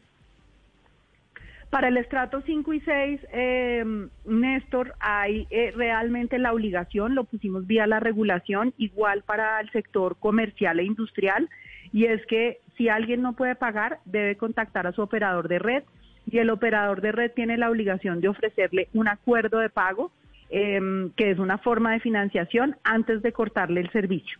Eh, eso es obligatorio, pero no tenemos en este momento un, un apoyo del Estado, dado que son los sectores de más altos ingresos. Ministra, entiendo que también hay un descuento para los que puedan pagar, quienes eh, no, no quieran diferir su cuota, sino que por el contrario van a pagar sus servicios. Eh, ¿ese, ¿Es efectivo que hay un descuento?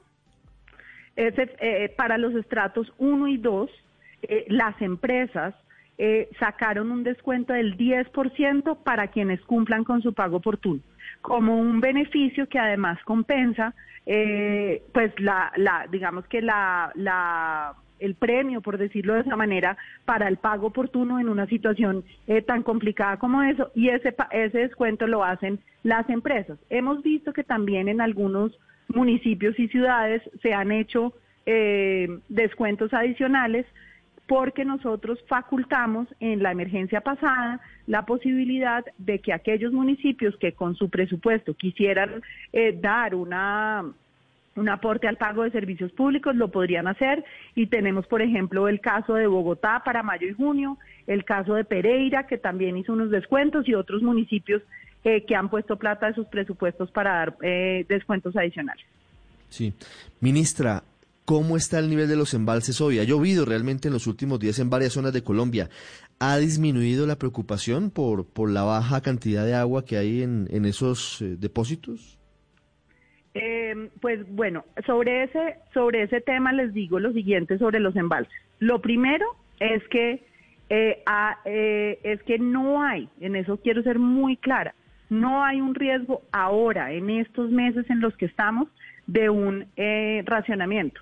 ¿Por qué? Porque tenemos suficiente capacidad de energía térmica. Sin embargo, eh, la alerta que tenemos es porque si nosotros no tenemos una senda de embalsamiento que nos lleve el primero de diciembre a tener los embalses cerca del 70%, entraríamos en una situación supremamente vulnerable para el verano del primer trimestre del 2021.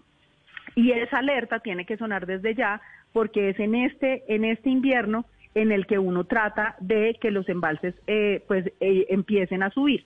Y nuestra preocupación eh, empezó porque en abril y mayo, que es el invierno tradicional, fue un invierno muy seco, tan seco como un fenómeno del niño, desde el punto de vista de la cantidad de lluvia que cayó. Hemos visto un mejor nivel de lluvias eh, en el mes, en la última semana de mayo y esta primera de junio, pero para que usted se dé una idea, el mayo cerramos eh, con el 60% del nivel pro- por debajo del nivel promedio de lluvias y en junio vamos en un 70%. Entonces, aunque ha habido lluvias, todavía no está lloviendo lo que llueve en un promedio en un invierno. Eh, los embalses hoy están en 37.3%.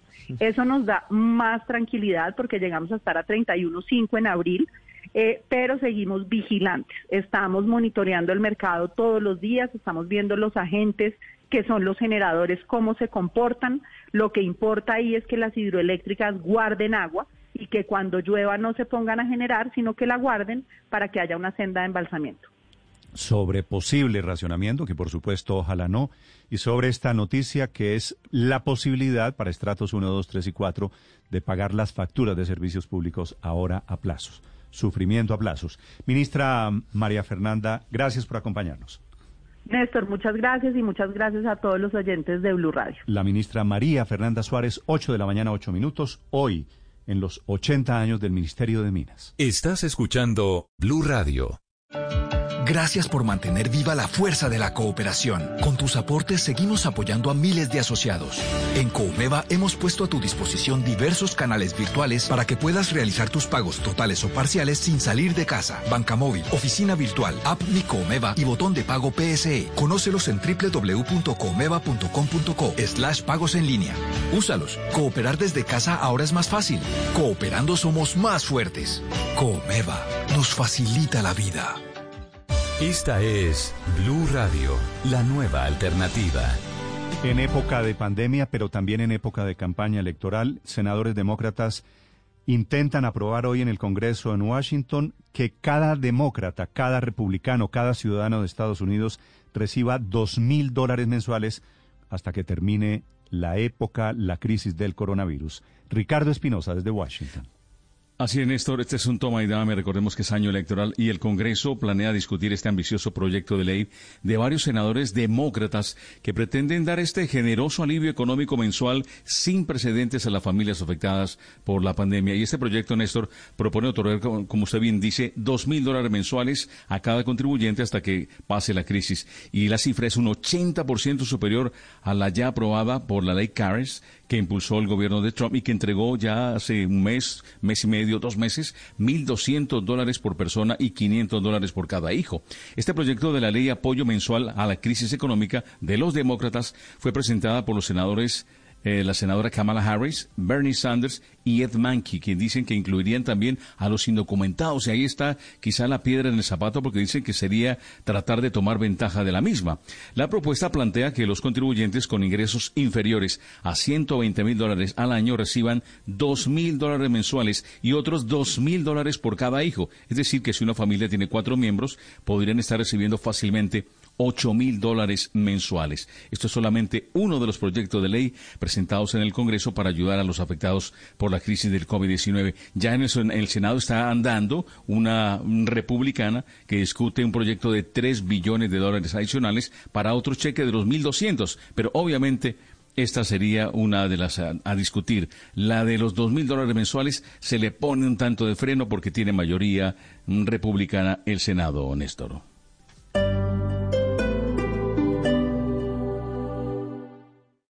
Esta es Blue Radio.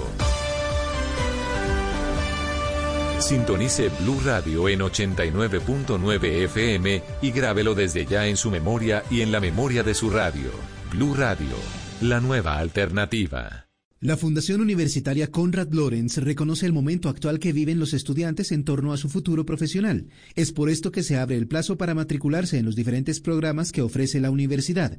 Nos acompaña Carlos Calderón, director de promoción y divulgación. Estimados padres de familia, el mundo está cambiando y nosotros con él. Por eso la Conrad Lorenz les ayuda a construir el futuro de sus hijos con un alivio del 30% en el valor de la matrícula, extensión del plazo para matricularse, el pago en cuotas mensuales iguales sin intereses y sin valores adicionales por matrícula extraordinaria o extemporánea. Hagamos que las cosas pasen. Entérate en mi.conradlorenz.edu.co. Tu familia necesita estar siempre conectada a lo que más les gusta, el entretenimiento, el colegio, la universidad o el trabajo. Compra internet de fibra óptica de 50 megas y recibe 80 megas durante los primeros seis meses y te damos el 50% de descuento los primeros cuatro meses. Llama al 377-7777 o ingresa a etb.com. Válido hasta el 30 de junio de 2020. Aplican términos y condiciones. En Blue Radio, tiempo para lavarnos las manos.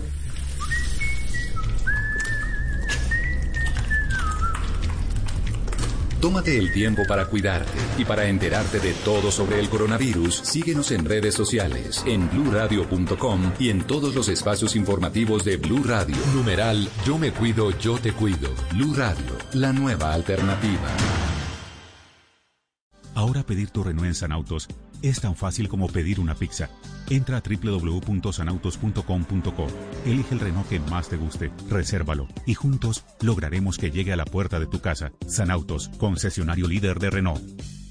Regresó el Festival Millonario La 14 con más de 360 millones en premios. Ven y compruébalo. Por cada 14 mil pesos en compras en La 14, participa en el sorteo semanal de uno de los 20 bonos multicompra La 14 por un millón 14 mil cada uno. Válido hasta el 3 de julio de 2020. Consulta términos y condiciones en www.almaceneslacatoRce.com.co. Autoriza con juegos. Vecina, buenos días. Aquí le tengo como siempre sus dos bolsas de pan. Gracias, don Carlos. Vecinita, mire, ajustese el tapabocas para que le tape bien la nariz y la boca. Ay, sí, vecino. Qué descuido el mío. Muchas gracias. Para prevenir el contagio del coronavirus, el 90% de la gente en Bogotá está usando el tapabocas y espera que usted también lo haga. ¿Y su tapabocas le cubre nariz y boca? En Bogotá, para volver a encontrarnos, estamos aprendiendo a cuidarnos. Alcaldía Mayor de Bogotá. Dígale no a las noticias falsas. Evite los medios anónimos e irresponsables. En tiempos de emergencias y de incertidumbre, es fundamental la información verificada y confiable. Los medios de comunicación formalmente establecidos, por su profesionalismo y responsabilidad, son el antídoto más eficaz contra las noticias falsas y la desinformación. Infórmese por la radio y la televisión a toda hora, con los rostros y las voces que usted conoce y confía. Fue un mensaje de la Asociación Internacional de Radiodifusión, AIR.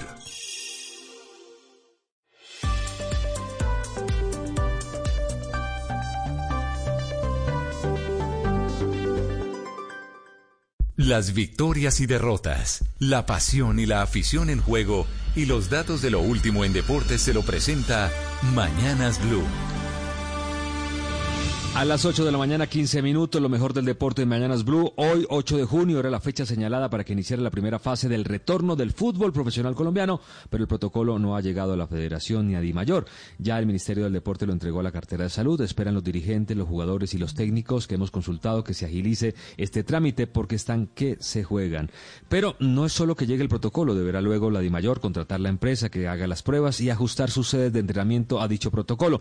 Y luego definir a la empresa, Luego de hacer este trámite, el Comité de Mercadeo de Mayor debe confirmar a dicha empresa. En medio de estas decisiones se vuelve a escuchar el deseo de relevar al presidente Jorge Enrique Vélez, que según versiones periodísticas ya tiene 18 votos en contra de su gestión, es decir, la mitad de los clubes. La Gaceta de los Sport, el periódico italiano, trae varias informaciones importantes. La primera, le hace un video a Jorge Carrascal y dice que la Fiorentina pescará en el fútbol argentino para reforzar la plantilla la próxima temporada. De otro lado, Leonardo Bonucci, central de la Juve y de la selección italiana, dio una entrevista y cuando le preguntaron al por qué delantero era el más difícil para marcar, contestó que Dubán Zapata, el colombiano. Recordemos que Dubán le marcó varios goles al conjunto de Bonucci La Juve. También las páginas rosas del periódico afirman que en cuartos, semis y final de Champions se jugará en dos ciudades, Estambul y Lisboa.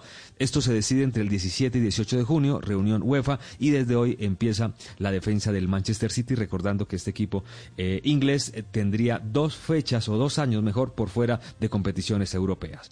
Lista de la Liga de España lista ya para eh, reiniciar esta semana. Recordemos que a las 3 de la tarde, hora colombiana, el próximo jueves, con el clásico andaluz Sevilla-Betis, vuelve la Liga, ¿no? En medio de muchas dudas y casos especiales. El 13, el sábado, el Barcelona visita al Mallorca en medio de un ambiente pesado. Se habla de otra propuesta de baja de salarios que los jugadores no aceptarían, mientras los directivos hablan de reducción de sueldo. Los rumores de compras millonarias enojan a la plantilla. Además, se afirma que desde Inglaterra el Manchester United le ofreció al equipo culé 100 millones de euros por Ansu Fati, su nueva joya. La buena noticia es que Messi entrenó por fin con normalidad con todo el grupo y seguro podrá ser titular. El Real Madrid anuncia que Nacho está lesionado. Las lesiones ya empezaron en el fútbol español también. Jugará en el Bernabéu, no jugará en el Bernabéu, quiero decir, y el estadio eh, estará en obras por lo menos hasta septiembre. El merengue actuará en el Alfredo Di Stéfano, ubicado en la ciudad deportiva que tiene un campo con las mismas dimensiones del Bernabéu. Esperanza para James, Arias, Carlos Vaca, Jason Murillo, Cucho Hernández y Espinosa de regresar y cerrar una buena temporada. El Observatorio CIES publicó el listado de los jugadores más caros del momento. El número uno es el francés Kylian Mbappé, 259.2 millones de euros. El segundo es Raheem Sterling, el inglés de 194.7 millones. Jason Sancho del Borussia es el tercero. Trent Alexander Arnold el cuarto. Marcus Rashford, 152.3 eh, millones el quinto. Salah de Liverpool. Mané eh, también del conjunto inglés, eh, séptimo más caro. Octavo Griezmann, noveno Alfonso Davis, que juega con pasaporte canadiense, y el décimo Harry Kane. Por edad, ya no está ni Messi ni Cristiano en los puestos de vanguardia. Aparecen en el puesto 21 el argentino y el portugués en el puesto 70. Entre los 10 primeros, cinco ingleses, tres de Liverpool, siete europeos, tres africanos. Bueno, uno de ellos es, con, es Alfonso Davis, que juega como canadiense. The Economist, el periódico inglés, resaltó el trabajo de Medellín en la pandemia. El campeón de ciclismo, hoy retirado, Alberto Contador, envió un mensaje felicitando a la ciudad que siempre demuestra su disciplina. Hola Medellín, quiero felicitaros cómo estáis manejando la, pandemia, eh, haciendo las cosas bien, concentrados. Es mucho tiempo que se lleva ya, pero hay que seguir, no se puede bajar la guardia y juntos y fuertes saldremos de esta. Un abrazo muy fuerte. Chao. Abrazo que manda el gran contador y atención con Rigo que la rompe en redes sociales. Acaba de subir un video, estaba entrenando una prueba muy rápida que es la contrarreloj y cuando se dio cuenta que había alguien que le estaba siguiendo la rueda, pensó que era un compañero profesional y no, era un campesino. Tuvo que parar y entrevistar a este compañero de vía. ¿Sabes qué, señores? Vea, la fue la figura que me encontré a 45 kilómetros por hora. Identifiquen de dónde viene. De la marica, no, si está camarógrafo más malo. No, chicos rico. Mire, le dijo grande, encontré con él acá ya. Me cogió rueda, yo venía haciendo un trabajito y que la rueda, pero ese muy... venía haciendo un trabajito y que de contrarreloj, pues cuando Pucho me dijo, viene una rueda, y yo dije, ah, no, viene todo aerodinámico, y le miro, vea. Y uno preparando el cuarto. Y ahí lo veo bien, está Era, volando. era un campesino humilde de la ceja que obviamente no tenía ningún vestido de ciclista, sino estaba vestido como campesino y le pudo seguir la rueda a Rigo. Increíble. Bueno, preocupación del entorno de Roger Federer, su recuperación de la rodilla derecha va muy lenta. Uno de sus entrenadores, Severin Luti, afirmó a la televisión suiza, creo que podremos ver algo de acción a partir de agosto, pero la recuperación va lenta. Y mientras Federer quiere y no puede, ni Kirios puede y no quiere. Dice que su objetivo no es ganar Grand Slam, ¿no? Porque su cuerpo no aguanta siete partidos de tres o cuatro horas, que él prefiere tomarse unas cervezas después de los partidos. Y confesó que en el Master 1000 de Cincinnati venció a Nadal con Guayabo. Bueno, esto por ahora, lo mejor del deporte en Mañanas Blue. Estás escuchando Blue Radio. Blue Radio y Glucerna te invitan a conocer más sobre la diabetes. Con Glucerna sigue siendo tú. Todos conocemos o tenemos a alguien cercano con el diagnóstico de diabetes, una enfermedad que ha venido en un alarmante aumento. Lo grave es que las predicciones aseguran que los casos seguirán creciendo si cada uno no realiza cambios en su estilo de vida. ¿Qué tal si les digo que 8 de cada 10 casos de diabetes son evitables si se controla el peso, se tiene una alimentación rica en frutas, vegetales, baja en grasas y calorías y si se mantiene físicamente activo? Cuidarse es su decisión y nunca es tarde para empezar a hacerlo. Sin embargo, parece que nadie lo cree hasta que no lo vive y lo grave es que cuando se dan cuenta puede ser muy grave. Glucerna es una fórmula especializada que contribuye a la adecuada nutrición de personas con diabetes. Su fórmula ayuda a mantener estables los niveles de azúcar gracias a los carbohidratos de liberación lenta. Además contiene vitaminas y minerales. Consulta con tu médico o nutricionista si junto con ejercicio y una dieta saludable puedes complementar tu tratamiento con Glucerna. Con Glucerna sigue siendo tú. Esta es Blue Radio, la nueva alternativa. Sus amigos de ESPN Tito hicieron un documental que transmitieron anoche. ¿Lo vio el de Bruce Lee? No, no lo vi. Lo grabé, pero no, no, Bueno, no, Tito, no lo vi. Véalo, Ya. véalo. Espectacular. ¿Usted es hincha de Bruce Lee? Sí, claro, yo crecí con Bruce Lee. Sí, Claro, sí. es de nuestra Sí. época, Tito. Eh, eh, es, Ahora sí. es, es el de Tarantino, ¿no? Si no estoy mal. Eh, este documental, que sa-. ¿sabe que no sé quién es el director? No, no me atrevo a asegurarle que sea eh, eh, Tarantino. Se llama Be Water. Be Water. Sí, sí, es Tarantino. ¿Sí? Sí, es, es, es de Tarantino. Sí, sí, sí. sí. Be Water Sí, es sí. la frase de, de Bruce Lee que se reveló en una entrevista que le hizo en el año setenta y pico la televisión canadiense, que se revela hace pocos años, muy repetida en los años 70, padre, cuando usted usaba sudadera amarilla. Claro, en la época, es una época buena, ¿no? La de Bruce Lee. Ja, Todos queríamos ser como él, tiramos esas patadas al aire y todo. Bueno, no me lo imagino usted en sudadera amarilla y tirando pata. pero- La patada voladora. Exactamente. Eh, Patada esa, voladora. esa, Sí, esa frase, Be water. Be Water, sé agua, significaba la filosofía un poquito taoísta de Bruce Lee. Se llamaba el Jeet Kune Do, lo que hacía Bruce Lee, padre Linero. Claro que sí. eh, Tú sabes que eso es un sistema filosófico, un sistema religioso, ¿no? eh, bien importante, que lo que ayudaba fundamentalmente era a, a generar toda una actitud ante la vida desde la relación con el cosmos, con la naturaleza. Claro, pues es que Ese tenía, era el plan. tenía un gran carretazo detrás. Así que para la gente, Tito, me imagino que de su generación, la, la vida del documental Claro, sobre Bruce Lee va a tener, eso es lo que están intentando los señores de ESPN, que le pegaron duro a los ratings de televisión con la serie de las Dance, la de Michael Jordan. Ahora intentan con Bruce Sí. Lee repetir un fenómeno de audiencia. Sí, sí, señor. No establezcas en una forma, adáptala y construye tu- la tuya propia y déjala crecer. Sé como el agua, vacía tu mente, sea amorfo, moldéate como el agua. Eso era, porque uno solamente veía las patadas, pero detrás de todo eso había una gran filosofía. y, él, había y él una- dio una... filosofía. Sí. Fluye, ¿no? La, la- la idea, el verbo ahí que se usa es fluir, fluir. Eso, eso, eso. Bueno, en segundos vamos a tener la cosas, actualización de las noticias. ¿Se acuerda? Señor. ¿Se acuerda, Néstor? El- la famosa serie del pequeño saltamontes, el tipo que... Kung Fu.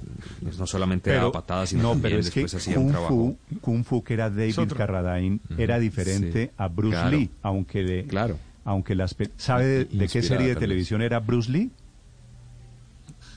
No, no, no me acuerdo. Una que se llamaba Yo- El yo Avispón vi muchas Verde. películas de Bruce Bruce Lee. Lee. Bruce Lee era Cato en El Ah. Avispón Verde. Sí, señor. Pero me imagino Ah, que usted, padre Linero, del Avispón Verde no se acuerda, ¿no? No, no, no. No, la era Avispón Verde. niño, por Dios. Ese tema no es muy de género, yo tampoco Yo no me lo tengo acuerdo de claro. Bruce Lee en esa serie.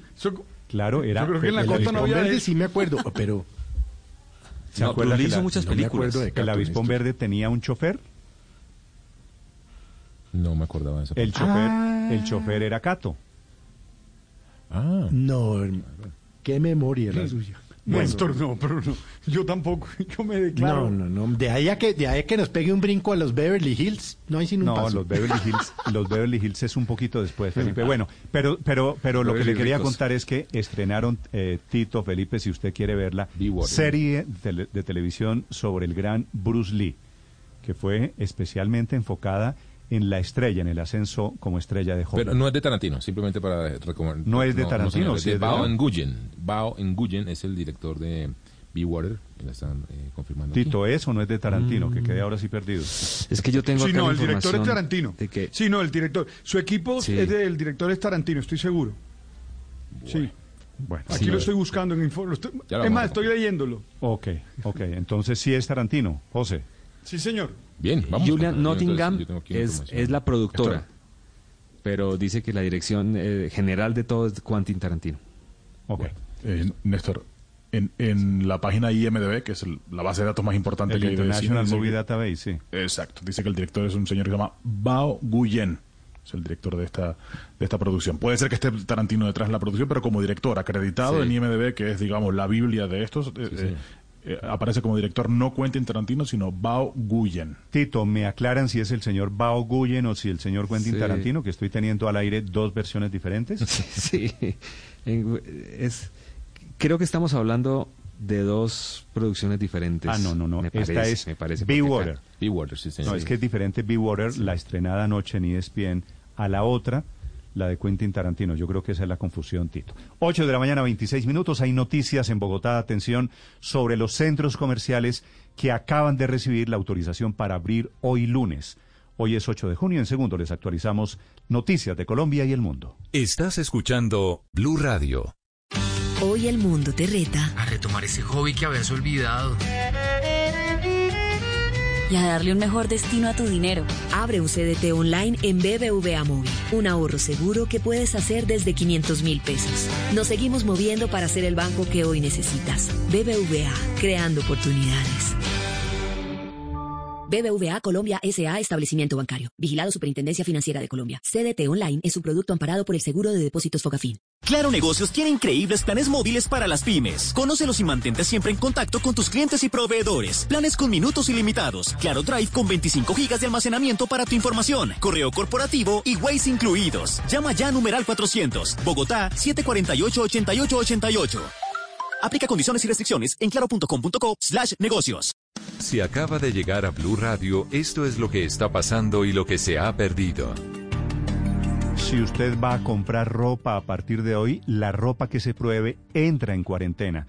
Protocolos y centros comerciales que se están reabriendo de esta mañana en Bogotá. Ricardo González. Hola Néstor, buenos días. Pues esa medida que usted cuenta que empezó en Medellín la semana pasada también se aplicará en Bogotá. La eh, invitación es a no medirse ropa, pero si usted termina midiéndose ropa en estos cuatro centros comerciales que ya le voy a contar cuáles son, pues deben enviarla a cuarentena. Los centros comerciales autorizados para abrir en Bogotá esta semana, Santa Fe en la localidad de Suba, en los límites entre Suba y Usaquén el centro comercial Unicentro en la localidad de Usaquén, Gran Estación en el centro en eh, la localidad de Teusaquillo y el centro comercial Ayuelos en la localidad de Fontibón. Son 1.686 locales de esos cuatro centros comerciales en los que habrá, eh, podrá imponerse condiciones para eh, entrar a ellos, que pueden ser el pico y género, el pico y cédula para evitar las aglomeraciones. Deben garantizar esa pregunta que usted la tenía, Néstor, más temprano, con tecnología, que el aforo del centro comercial no supere el 30 ciento de su capacidad. Son algunas de las medidas que lograron, eh, del acuerdo que lograron entre los centros comerciales y el, eh, la Secretaría de Desarrollo Económico. Les recuerdo entonces, Néstor, Santa Fe, Unicentro, Gran Estación y Ayuelos. Había expectativa, por ejemplo, para eh, los que les gusta comprar tecnología. Teníamos entrevista en estos días con los de Unilago, Centro de Alta Tecnología. Ellos estaban en la lista de los 22 que podrían ingresar, sin embargo, no quedaron en estos cuatro centros comerciales que abren desde hoy, recuerdo usted, Néstor, a las 12 del día y podrán operar hasta las 12 de la noche. Ese es el horario de funcionamiento de los centros comerciales. Este programa piloto irá por una semana y a partir de allí definirán si entran nuevos centros comerciales, si estos cuatro siguen operando, si eh, deciden que no opere alguno de ellos porque no cumplan con las condiciones establecidas por la alcaldía. Si le parece, Néstor, recordemos lo que la alcaldesa Claudia López estaba pidiendo este fin de semana, que durante este eh, sábado hizo un recorrido por tres de estos centros comerciales, pidiéndole a la gente que no vayan de visita ni a parchar a los centros comerciales para acordar los protocolos comunes que van a tener todos para poder hacer el piloto esta semana de algunos. Unos 10 o 15 vamos a hacer un piloto esta semana, entre el 8 y el 14. Día por día vamos a hacer uno distinto, para ensayar cómo funcionan las cosas. El centro comercial ya no es para venir a parchar, no mientras haya coronavirus en Bogotá. Centro comercial es para venir a lo que se necesita. Esa es la invitación que hace la alcaldesa Claudia López, que no vayan de paseo ni a vitrinear a los centros comerciales. Recuerden esto, estos cuatro son los que quedan abiertos de hoy, pero lo que usted escuchaba de la alcaldesa pueden empezar a autorizar otros nuevos durante estos Estos, estos cuatro son los de hoy, que no quiere decir que no puedan abrir otros a lo largo de la semana. Unicentro, Santa Fe, Ayuelos y Gran Estación. En Gran Estación, que es uno de los grandes en el centro de Bogotá, que está en este momento preparándose para recibir clientes después de tres meses. Todos estos cuatro abren sus puertas para el público con moderación a partir de hoy. Julián Ríos. Buenos días, a partir de las 12 del día empieza el plan piloto en los cuatro centros comerciales autorizados por la alcaldía distrital para poder ir pensando en la reapertura paulatina al público y a los visitantes. Hoy estamos en el centro comercial Gran Estación, uno de los que visitó la alcaldesa Claudia López y que le dio el aval para iniciar a partir del mediodía el plan piloto. Y estamos con Gustavo Goyeneche, él es el gerente del centro comercial Gran Estación. Muy buenos días. ¿Cuántas personas puede albergar, puede mantener el centro comercial teniendo en cuenta que el aforo es del 35%? Nuestro aforo, después de sacar el 35%, es de 4.500 personas. ¿Cómo lo vamos a controlar? Lo vamos a controlar con unos sensores térmicos que hay en la puerta cuentan el número de personas que entran y salen al centro comercial. Es decir, tenemos una respuesta inmediata de la capacidad de ocupación del centro comercial. Cuando esta capacidad de ocupación llegue al 99%, suena una alarma, se cierran las puertas, esperemos que entre el 20 y el 30% se salga del centro comercial para que la gente vuelva e ingrese al centro comercial. Vemos muchos mensajes, mucha información, muchas señales. No se puede venir a parchar, se viene a hacer su diligencia a la vuelta, lo que necesite comprar, pero es importante enviar ese mensaje que hay algunos sitios donde no se puede sentar ni permanecer. La vida de en todo el mundo cambió. Ya no se puede venir a parchar, como lo dijo la alcaldesa, como lo acaba de decir usted, es vienen a adquirir sus bienes de consumo, sus productos y salen inmediatamente. Así le damos una rotación a ese aforo del centro comercial y que todos puedan hacer sus eh, diligencias de pago de bancos, farmacias, supermercado, eh, asuntos, productos suntuarios. Señor Goyeneche, muchas gracias. Eh, a partir de las 12 del día incluso se habilitarán las escaleras eléctricas y los parqueaderos para los visitantes y compradores. Julián Ríos, Blue Radio. Julián, gracias. 8 de la mañana, 33 minutos. El doctor Juan Esteban Orrego es el director de FENALCO en Bogotá. Doctor Orrego, buenos días. Muy buenos días, ¿cómo les va? FENALCO y la alcaldía emiten este comunicado contando de los cuatro centros comerciales que se reabren desde esta mañana, Unicentro Santa Fe, Gran Estación y Ayuelos. Doctor Orrego, ¿y los demás qué? ¿Qué pueden esperar los demás? Bueno, durante la semana van a abrir otros centros comerciales dentro del plan piloto. Eh, la idea es que entre 15 y 20 deben estar abiertos de aquí al domingo y a partir del lunes, si todo nos sale bien como pues sabemos que va a ser, eh, ya puede empezar a funcionar el comercio de una manera, digamos, más regular en Bogotá, regular dentro de lo posible, con un aforo máximo del 35% de los eh, centros comerciales que deben estar inscritos y deben haber conseguido eh, la autorización por parte de la alcaldía. Y al interior de los centros comerciales, los almacenes, los establecimientos deben también tener su propio protocolo y sus propias eh, autorizaciones para poder abrir las puertas al público. Es decir, cada uno de los locales que está en los centros comerciales tiene que haber tramitado antes un permiso con la alcaldía? Sí, un permiso con la Secretaría de Desarrollo donde dice cuál va a ser su aforo, que depende del número de metros que tengan de, exhibición al público y de esta manera podamos pues dar inicio a la etapa productiva nuevamente en forma eh, paulatina, pero que ya pues nos empieza a dar un respiro ante la situación tan compleja que se está viviendo en el comercio. Claro, el, el, el aforo es sobre metros cuadrados o sobre la cifra de visitantes diarios. No, en el centro comercial es sobre, es un porcentaje de lo que, de la capacidad que tiene. Como lo decía hace un minuto el doctor Loyeneche, eh, dependiendo de la capacidad que tenga, ellos están midiendo la gente que entra y sale. Pero el almacén, el establecimiento comercial, tiene un aforo permitido dependiendo del número de metros que tenga de, eh, pues de exhibición. El número de visitantes a un centro comercial es sobre el diario o sobre la capacidad máxima de ese centro comercial? Sobre la capacidad máxima del centro comercial. Sí, ¿y, cómo va a funcionar eso? ¿Quién los va a medir, eh, doctor Orrego?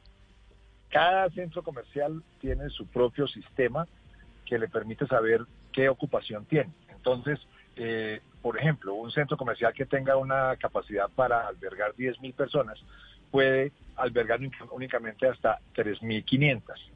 Eso lo están midiendo en tiempo real constantemente. En la medida que lleguen a ese tope, pues se suspende el ingreso de más personal al centro comercial. Y recordemos que van a estar desde las, desde las 12 del día y podrían estar abiertos hasta las 12 de la noche. Entonces las personas pueden ir en cualquier momento de la tarde o de la noche al centro comercial. Eh, doctor Orrego, hay varios centros comerciales en Bogotá que se mantienen repletos o se mantenían repletos antes de la cuarentena. ¿Cómo van a hacer para que no se creen grandes filas afuera de gente esperando a entrar porque esté lleno el 35% del cupo? ¿Cómo van a manejar esas filas para que no se conviertan también en focos de contagio? Bueno, de todos modos, recordemos que la gente tiene limitaciones para salir todavía a la calle, únicamente se salen quienes tienen la autorización de hacerlo. Y eh, pues poco a poco la gente termina siendo consciente de lo que está ocurriendo. Recordemos que la alcaldesa también nos dijo que no podía la gente irse a parchar, como, como ella bien lo decía. Entonces la gente no va a estar yendo al centro comercial a, caminar o a mirar vitrinas únicamente, sino que deben ir a hacer una diligencia puntual, deben ir a comprar algún producto que requieran o a hacer algún tipo de, de actividad que se requiera de forma puntual, literalmente. ¿Y las colas cómo van a ser afuera de los centros comerciales? Porque me imagino, si llegan más personas de las permitidas, ya, ya, sí, señor. ¿en entrando a, un banco en eh, el centro comercial Floresta, que no está incluido acá, pero que permite entrada por, por los bancos, Néstor. La fila daba hasta el Teatro Cafán. Era una fila impresionante para porque como no pueden pasar el aforo de 35 personas y como dice el director de Fenalco Bogotá. ¿Qué pasa, qué pasa en esos casos con, las filas de, los, de la gente que quiere entrar, doctor Orrego? No les toca esperar hasta que se desocupe un poco el centro comercial para poder dar la autorización de ingreso. Esa situación sí se va a vivir como está ocurriendo muchas veces en los supermercados que vemos en las afueras de los, de los supermercados, largas filas con personas que tienen distancias de hasta dos metros entre una y otra. Sí. Doctor Orrego, ¿yo puedo ir con mi familia a, a un centro comercial a partir de hoy? no pueden entrar niños, únicamente puede entrar la persona que va a hacer la vuelta que va a hacer. De pronto puede ir un, dos personas adultas, pero no pueden entrar niños. No pueden entrar niños, sí, porque hoy en Bogotá, por ejemplo, la restricción No, es que no pueden permanece salir de la para casa, los- claro. Exactamente. Pero, por ejemplo, ¿puedo ir con mi esposa y con mi tía? Sí, señor. Si van a ir a comprar alguna cosa, pueden ir en conjunto a hacer el ejercicio. Cada uno va a comprar alguna cosa, supondría, porque la idea es que la gente no va de paseo, no va eh, de- pues, a, a- vitrinear, como se decía o como se dice tradicionalmente. De paseo no se puede, si van los tres a hacer alguna compra puntual pueden ir, no hay una limitación, pero no se pueden ir de paseo Las- las Y plazoletas- Las plazoletas de comidas van a, van a seguir cerradas, supongo, ¿no? Sí, siguen cerradas las plazoletas, siguen cerrados los teatros, los que tienen boleras también siguen cerradas. La actividad social todavía no está autorizada. ¿Qué, va a pasar con los baños y con los probadores o con los vestidores, que son por definición sitios muy cerrados y de alta posibilidad de contagio? Eh, los baños están abiertos, tienen eh, la capacidad, eh, pues van a estar abiertos por completo, pues tienen sus propias eh, divisiones, no habría limitación en los baños. Y en los probadores, sí recordemos que pues la idea es que la gente no puede probarse la ropa y de ser así, tendría la ropa que entra en cuarentena también. Pero, pero ¿cómo así? Es que generalmente cuando uno va, por ejemplo, doctor Orrego, a comprarse un traje de corbata, pues uno se mide cinco mínimo y el que el señor que está al lado le presta el que él ya se midió. ¿Eso ya no se podrá hacer en un centro comercial? ya no se va a poder hacer eso literalmente. Si la persona se tiene que medir la, la prenda, pues el almacén autoriza que ocurra, y eh, pero esa prenda debe pasar a una cuarentena literalmente, ¿Qué quiere decir una prenda en cuarentena, doctor Orrego? Que debe ser desinfectada y la ponen aparte como para que se esterilice literalmente. Pero cuarentena quiere decir la prenda sale 14 días de circulación. No, no, no, no, no. La prenda, pues le hacen eh, la desinfección y la ponen aparte. No es que pueda estar una persona midiéndosela y enseguida otra persona midiéndosela.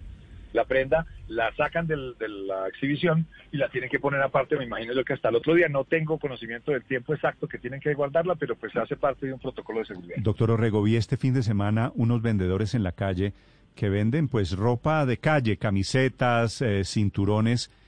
Eh, ¿Eso es posible controlarlo de alguna manera o por ser informales no tienen control?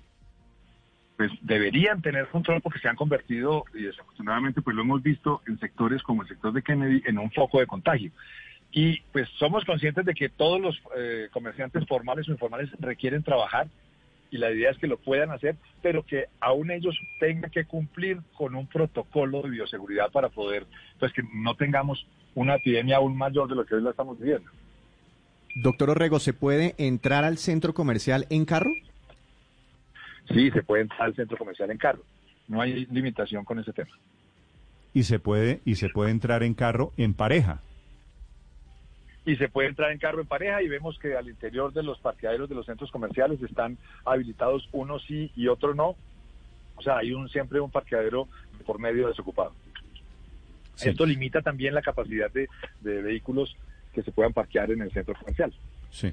Doctor Orrego, ¿los comerciantes o los centros comerciales van a tomar los datos a la entrada? ¿Yo tengo que identificarme, tengo que dar datos personales? La Secretaría de Desarrollo no solicita ningún tipo de información.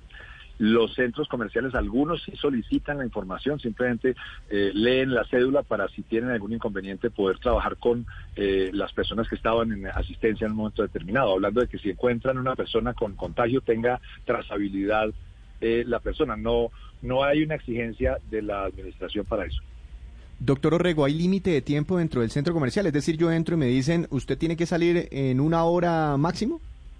No, no hay un seguimiento de esa, en esa forma, pero pues la idea es que una persona dentro del centro comercial debe estar desplazándose hacia un almacén o saliendo del almacén para salir del centro comercial. Obviamente las personas de seguridad de los centros comerciales van a estar pues caminando por todas partes verificando esta situación.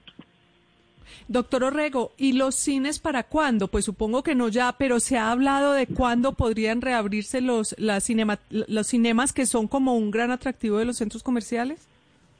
Pues estamos trabajando en un protocolo para este tema, inclusive eh, en Unicentro hay un autocine que también estamos a espera de que se autorice su activación, autocine para que la gente pues asista como antiguamente ocurría desde el carro a la película, pero todavía no ha sido autorizado tampoco. Aquí me hace una pregunta un oyente interesante, doctor Orrego. Si las plazoletas de comida están cerradas, ¿dónde almuerzan los que trabajan en los centros comerciales? Tienen que buscar un espacio, me imagino que o al interior de los establecimientos o en las afueras del centro comercial, pero en este momento no hay autorización para hacer uso de la plazoleta e inclusive los, los eh, eh, locales de comidas pueden vender únicamente a domicilio o el take out, pero no hay no hay eh, posibilidad pues de una atención a la mesa o algo por el estilo con algunos eh, re- restaurantes dentro de centros comerciales que tienen servicio de mantel. ¿O toca tirar coca? O toca tirar coca literal. Sí. La lonchera, Sí. la popular lonchera para estos días. Ricardo. Sí, doctor Orrego, en algunos centros comerciales, además de los locales tradicionales, hay sitios en los que la gente puede permanecer más tiempo. Por ejemplo, academias de conducción o escuelas de inglés o, u otro tipo de, de escenarios que, que requieren que la gente permanezca más tiempo. ¿Esos locales también se van a abrir? Pues ya la Secretaría le dará o no autorización a cada local dependiendo de las condiciones. Yo supongo que si tienen autorizado un protocolo para algo de esto les permitirán hacerlo, pero la verdad, hasta el momento no tengo conocimiento de ninguno de estos establecimientos que todavía tenga autorización para funcionar. Doctor Orrego, ¿hay algunos establecimientos comerciales dentro de los centros, eh, de estos centros de, de comercio, centros comerciales, pues no para sentarse a disfrutar, pero sí para uno comprarse algo mientras hace la vuelta? Por ejemplo, el café y el tradicional cono, ¿esos se estarán vendiendo en, en- los centros comerciales? Se- sí, pero se tienen que ir caminando con el cono o con el café. No, se, no, no, no hay espacios para sentarse al interior del centro comercial. Inclusive las sillas que muchas veces vemos al, al lado de las materias y demás están suspendidas en su uso en este momento. Ah, ¿no se puede uno sentar en el centro comercial? No, no ¿Y hay cuál, autorización. cuál es la razón para eso? Pues me imagino que evitar que la gente eh, se ponga a hacer visita al interior del centro comercial. La gente se requiere que entren a hacer su compra y se retiren nuevamente. Si yo me encuentro, me, me- perdona que estamos en, pre- en etapa de preguntas tontas. Si me No, encuentro, pero de eso se trata. si me encuentro con un amigo en el centro comercial, lo saludo y sigo derecho, no puedo hablar con él. No, toca saludarlo, pueden caminar con él, pero no se pueden parar a hacer visita al interior del centro comercial, literalmente. No se pueden hacer ningún tipo de vida social al interior del centro comercial. Claro, a eso, a eso me refiero. ¿Qué hubo? ¿Cómo le va? Y siga derecho, pues porque hablar a dos metros de distancia. Sí. Se da un codacito ahí y se, se despide. Eso es todo lo que puede hacer. Y chao. Listo. Doctor Orrego, le mando un codacito. Lo mismo. Néstor, muchas gracias. Feliz Gracias, señor. Juan Esteban Orrego es el director de Fenalco Bogotá. Felipe, si va a comprar pantalón, el pantalón entra en cuarentena. Si no lo compra, sí. Sí, Ah, bueno, sí, si sabe no, que vi, vi este fin si de no semana. No, no, el cuarentena, hasta donde tengo entendido, por lo que leí este fin de semana, son tres días que los eh, dueños de los almacenes tienen que poner la, la ropa separada, digamos. Pero vi, vi este fin de semana precisamente un informe de un eh, almacén en un centro comercial en Medellín en que los meten en un closet con luz ultravioleta por 25 minutos y quedan totalmente desinfectados. Ah, bueno. Talento nacional. Sí. Pero, pero, pero ¿Y eso claro que yo le digo, en el, en el mismo almacén? Sí, sí, lo vi, lo vi precisamente en Noticias Caracol. Es interesantísimo porque la, eh, cogen la chaqueta, la gente se lo mira, no, esta no me queda, la cuelgan y la meten en un closet aparte, eh, que está al lado, eh, y una vez tenga, tiene full capacidad el closet, que no es mucho, prenden unas luces ultravioleta hasta por 25 minutos, y explicaba el, el- el- el técnico, el científico, Sí. yo no el que se inventó esta cosa, que decía que es exactamente la misma luz que se está utilizando y desde hace muchos años en los hospitales, en las salas de cirugía. Esa es de la que hablaba, de la que hablaba Trump. Sí, señor. ¿No? Exactamente. ¿Se acuerda Eh, que- de la que hablaba Trump. Que producto Porque de usted esa entenderá, lucecita, Trump usted decía que teníamos que ponernos lucecita en la barriga para evitar el, el contagio del coronavirus, más o menos. Sí, bueno. Pero, Néstor, pero pero- usted entenderá que llegar uno a comprar después de cuarentena, ya uno, pues en mi caso le diría, yo normalmente llegaba ya donde, donde Arturo Calle y decía, eh, es pantalones talla 32 y, y ya, ¿no? Mm. Sabía, pero hoy después de cuarentena, ¿cómo medir. no se la va a medir uno? ¿Quién, quién se quedó en la misma talla? Ah, no, no, Felipe, no, hay, hay que Yo sí me los medía. ¿Cuánto- claro, y sobre cuánto- todo para, para cuánto la se bota? ¿no? No, no, yo sí llegaba 32 y porque ya sabía 34. hace muchos años. Yo sabía hace muchos años y siempre, por muchos años, eh, había calculo yo, Sido, talla 32. Mañana voy yo a Arturo Calle. 36, por lo que veo aquí. Es decir, talla 32, no, no creo. No, va a tocar hacer una preproducción de la compra, porque uno sí tiene que mirar en la página antes, revisar Claro. si le gusta. O sea, toca hacer un trabajo previo. Yo, yo celebro esto por el tema del empleo, porque me parece que ya era urgente, pues, que los empleados Sí, tuviesen sí, esa, esa opción de trabajar. Pero sí creo que en términos de reactivación económica se va a demorar, porque es que mientras aprendemos a comprar así, De- de eh, va a ser, va a ser muy diferente la experiencia Pero de compra. Usted sabe la expectativa que hay Claro, hoy Néstor. de los productores de esos productos. Estos son los Claro. comercializadores. Pero esto lo que hace es reactivar toda la cadena de producción. Que la gente tenga acceso a la compra significa que se reactiva también la venta, la producción, la oferta de ese producto. Claro, claro, Néstor, es muy importante, digamos, la apertura.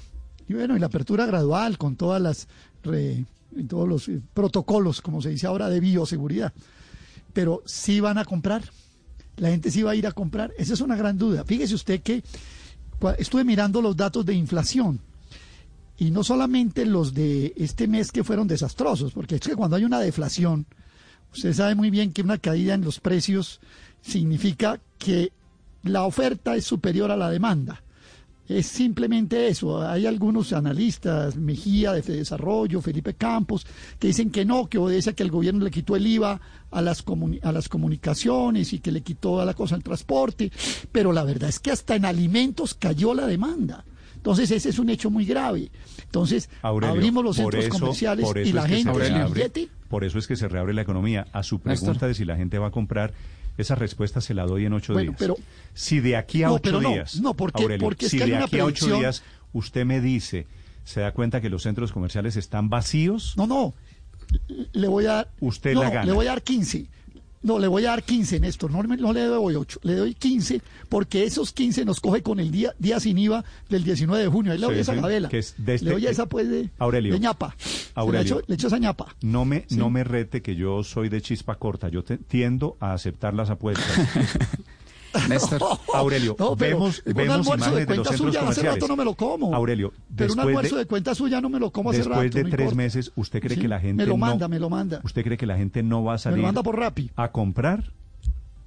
No, no, por eso. Esperemos al Néstor. 19 de junio, el día sin. IVA. Y si me lo gano, pues me lo manda por Rappi. No, no, no. Puede no, ser, eso no toca sé, presencial. de- no, la, de la, la gracia, sí, la bueno, gracia de esta bien, no es que sea Lo dejamos ahí casado. Bueno, Aurelio, la, la tesis Néstor. de Aurelio es que la gente no va a ir a los centros comerciales porque no hay plata para comprar. Daniel.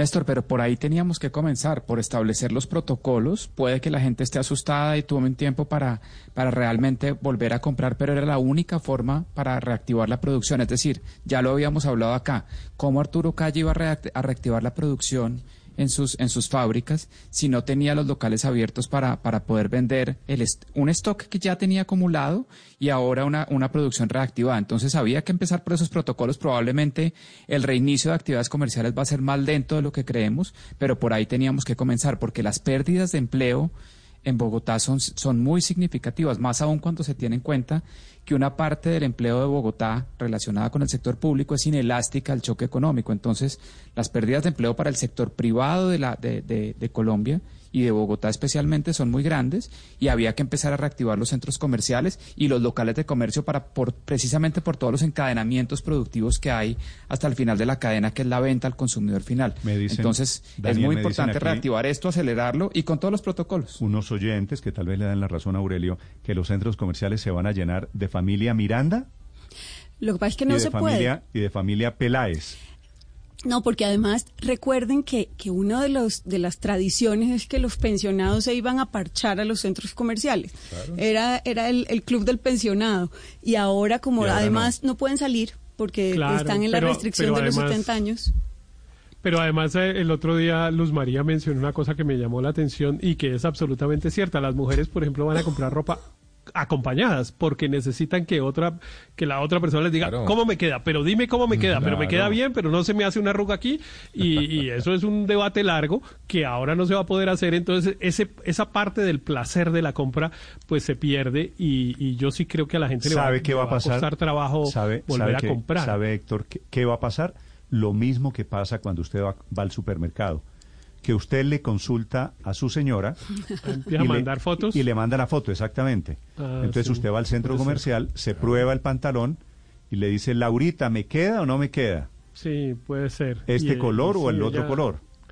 No, mi amor, pero tal vez ese no te queda bien y entonces eso es un lío porque No, yo cada vez que me, usted- dan un nuevo pantalón siento que me están contagiando. Tres horas para digo, comprar un no, jean. pues, dejo después, dejemos de- eso Menos para mal no hay Pero bueno, tiempo límite. Eso lo, eso lo van a tener que hacer, que digamos, yo sí creo que es una, una, una buena noticia es para los que somos papás, ¿no? Porque se viene el Día del Padre. El Día de la Madre pasó así medio agachado, lo que se pudo por internet y tal cosa, pero ya el Día del Padre no tiene excusa. Entonces, pues esperamos el regalito. Pero hay que hacer un trabajo Ese previo, insisto, me un trabajo y además de- va a ser y además va a ser sin IVA, porque el Día del Padre creo que es el 20 o 21. El Día del y Padre es el domingo. 19. Eh, eh, Héctor, le doy el dato. El Día del Padre es el domingo de la semana entrante, en la mitad de un puente. de la semana entrante. El- Sí, de la semana No. entrante. Sí. ¿Ah, sí? Yo pensé sí. que era después del día sin No, IVA, no. porque el día sin IVA es el 19. No, por eso, pensé que por eso, 20, 21. por eso, Héctor. Hoy es 8, ¿cierto? Sí, señor, hoy es 8. Sí. De hoy en 8 días es 15. Viernes de la semana entrante es el día sin IVA, 19. Sí, señor. Domingo de la semana entrante, 21, 21. Ah, es el claro, día del no. Sí, señor, así es. Ah, sí, sí, sí. Claro. Ah, ok. ¿Está bien? Bueno, pero, pero lo otro que iba a decir, eh, Néstor, es que esto ha pasado ya en otras partes del mundo, ¿no? Y ha tenido diferentes reacciones. Recuerdo, por ejemplo, la larguísima fila que se armó al frente de Sara, nada menos que en París, cuando abrieron el, cuando abrieron el almacén. Hubo, pues fue noticia mundial eh, la manera como la gente se desbordó prácticamente tratando de comprar. En Madrid están abriendo el corte inglés hoy, por ejemplo, y pues no sé bien, pero algunas noticias llegaban en que parecía que iba a haber también un interés alto de los compradores en llegar a, a comprar. Pero lo cierto es que en Colombia, tanto en Medellín como en Cali, donde abrieron ya los centros comerciales, no hubo en cambio esa llegada ver, tan masiva pues, de gente. pues aprovecho para preguntarle, Héctor, Enrique, en Madrid, ¿cómo está el corte inglés? ¿Cómo está la reapertura para ustedes del comercio? Bueno, ha sido una reapertura más o menos tranquila. Hay algunas imágenes de más masificación en unos sitios que otros. Yo personalmente no, no he alcanzado a ir porque estoy aquí, pero sí, hoy era un día en que abrían todos los centros comerciales que tienen más de 400 metros cuadrados, es decir, todos los centros comerciales de España en realidad, porque ya está toda España al menos en la fase 2. Eh, lo que sí va a seguir habiendo es medidas de control de acceso, medidas de control, por ejemplo, con los con las mascarillas y muchas tiendas de ropa, por ejemplo, la cadena sueca de eh, ropa H&M, por el momento no va a permitir que se usen sus probadores. Uno va a tener que comprar la ropa, se la llevará y luego la devolverá, aún va a tener más tiempo para devolverla. Son eh, improvisaciones que van haciendo las distintas cadenas para evitar lo que ustedes estaban contando, que la ropa se contamine. Allá estuvieron tres meses cerrados. ¿La gente salió masivamente a comprar o no tanto? No, yo creo que masivamente no. Digamos que se ha ido escalonando. Y creo que eso es no tanto por, por las obligaciones que ha puesto eh, de control de acceso, sino porque creo, y esto es una opi- opinión personalísima, Néstor, creo que la gente sigue teniendo miedo. Claro, claro. No, sigue teniendo miedo y sigue teniendo problemas económicos, así que ese va a Ah, ser también, el, el claro, primer, esa es otra. el primer choque, pues Exacto. sin plata y con miedo.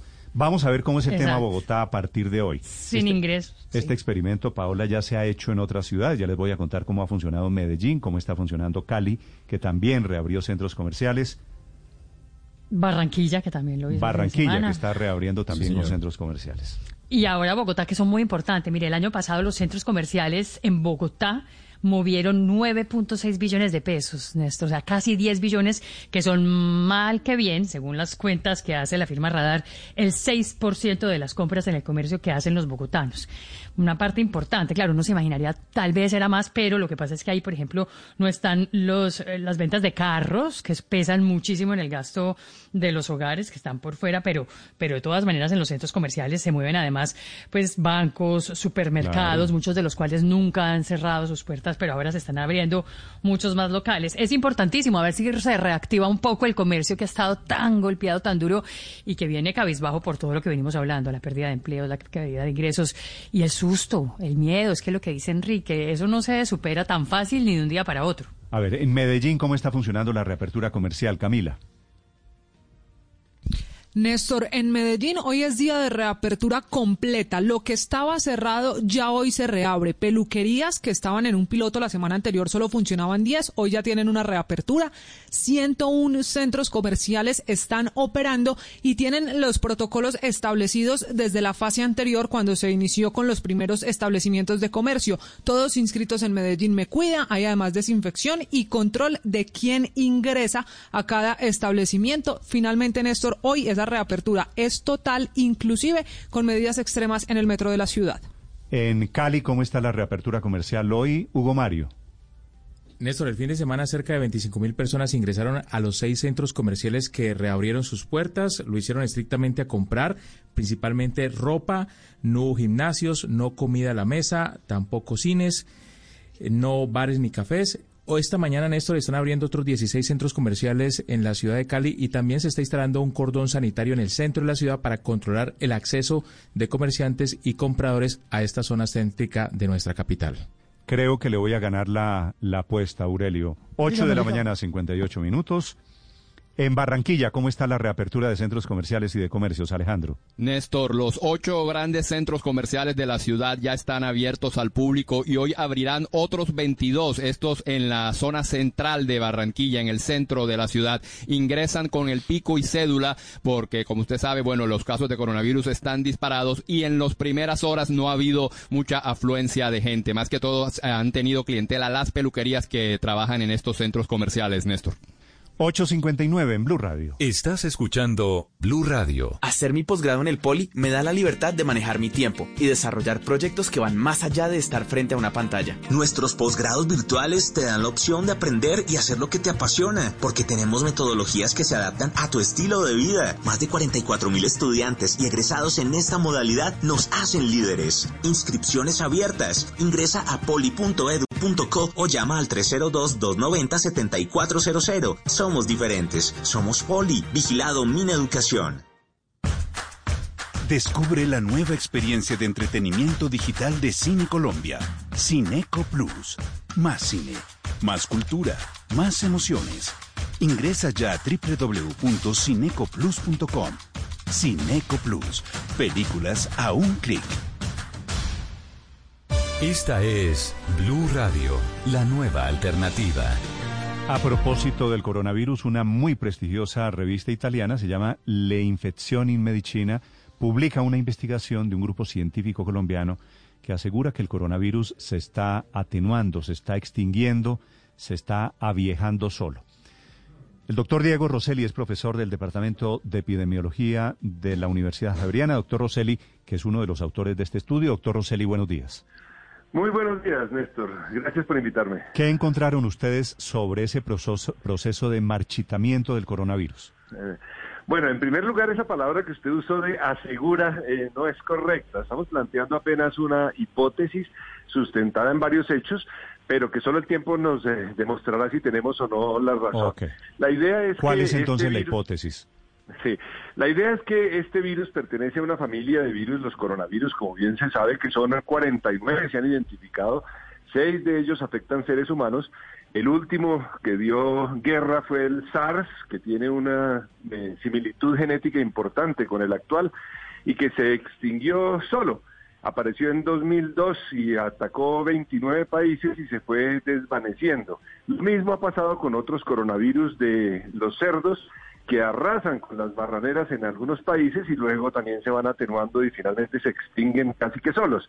Obviamente se hacen medidas de intervención que los países insisten que son la razón, pero parece que haya mutaciones del virus que son los que llevan a ese eh, aten- a esa atenuación de la virulencia del, del bicho y es la- en parte responsable de ese hecho.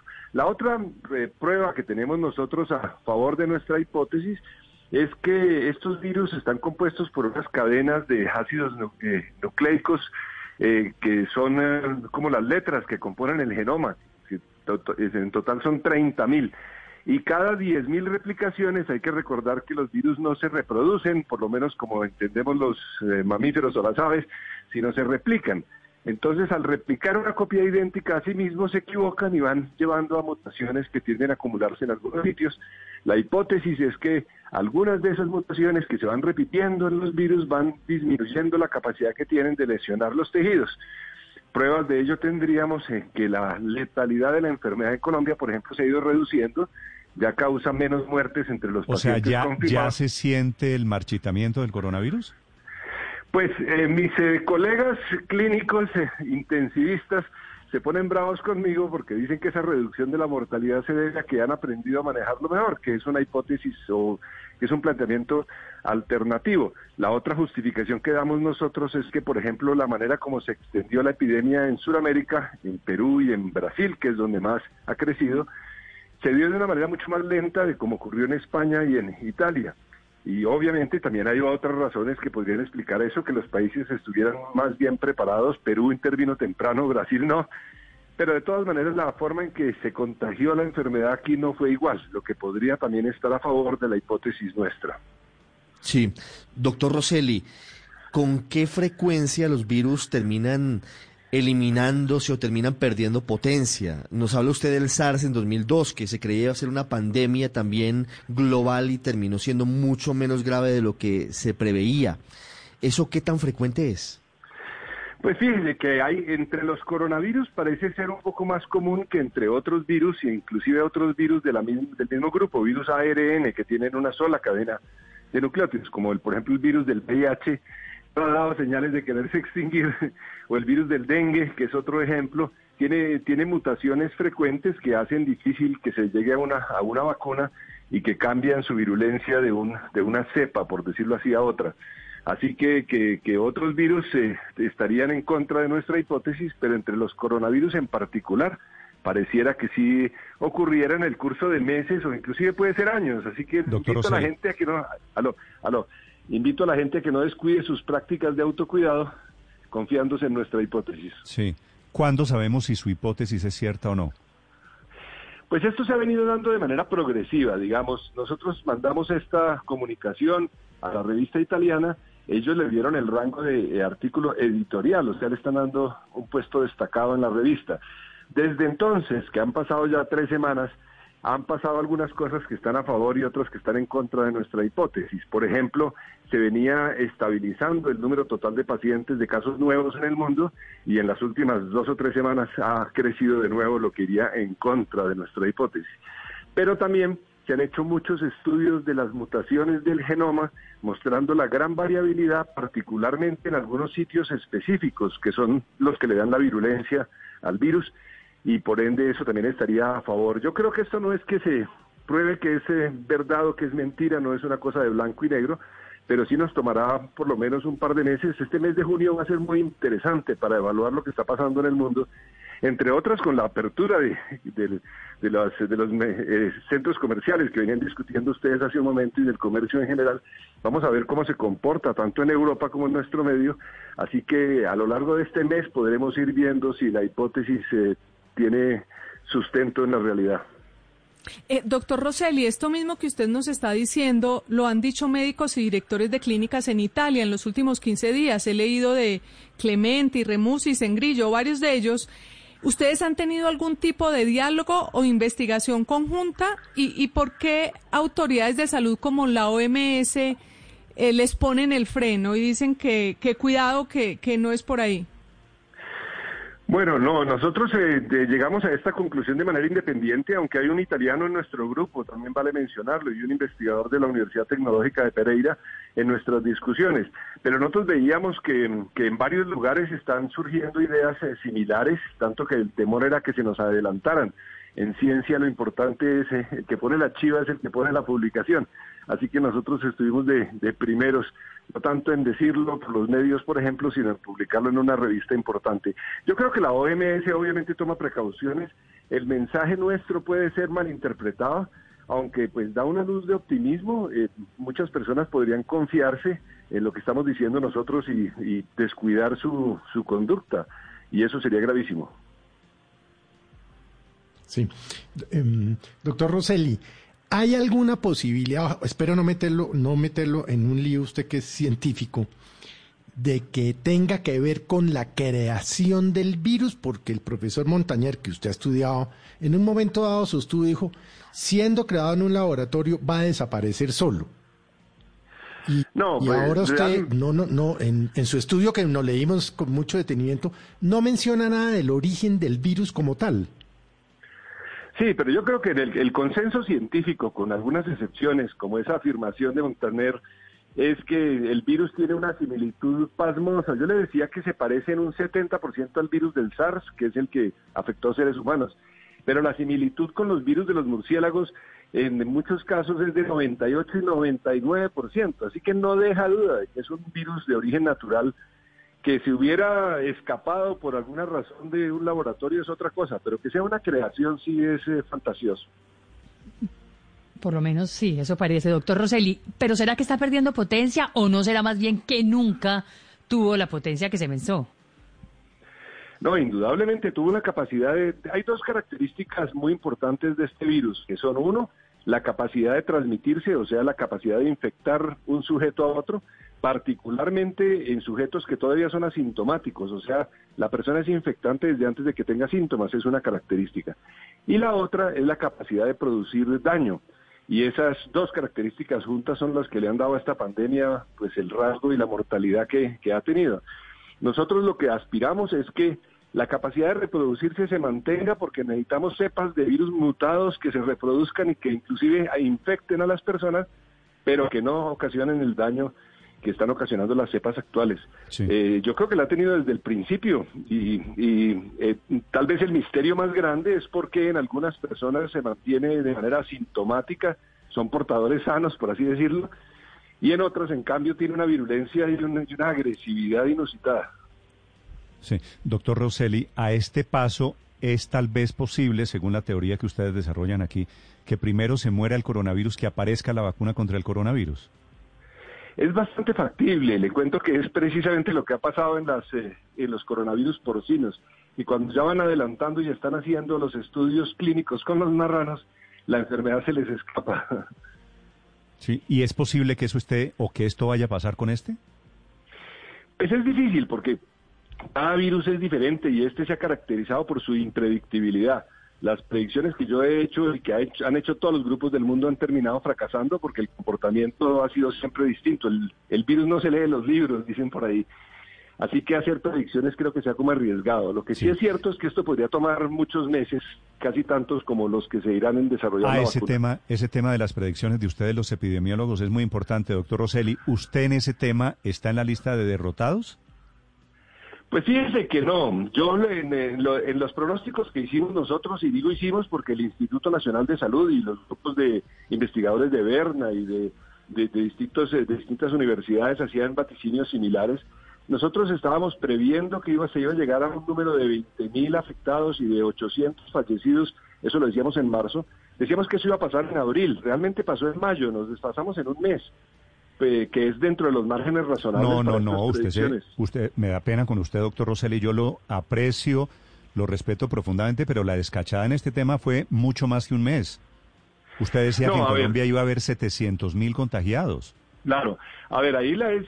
Estamos en el palabras. 5% de lo que usted pronosticaba. En la, en la entrevista se dice que en el, en el, eh, si, la, si la epidemia continuara como se comportó en las primeras dos semanas, y hay que recordar que de todas maneras el número de pacientes, de sujetos asintomáticos y de subregistrados, el cálculo que se hace es que sea por lo menos cinco veces el número de confirmados y muchos creen que diez.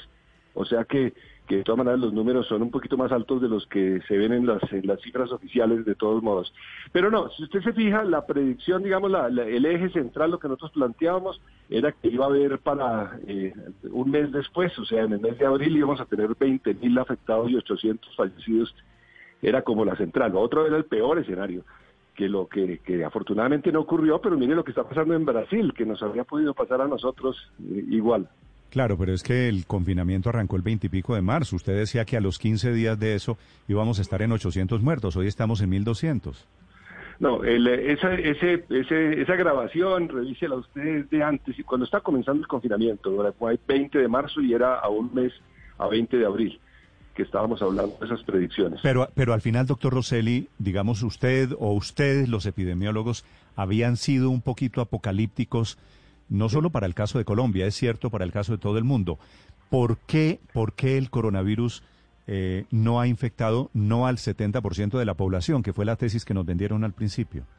Sí, pues fíjense que eso se sigue debatiendo, si llegaremos a, ese nivel de, efecto rebaño de que comprometa al 70% de la población.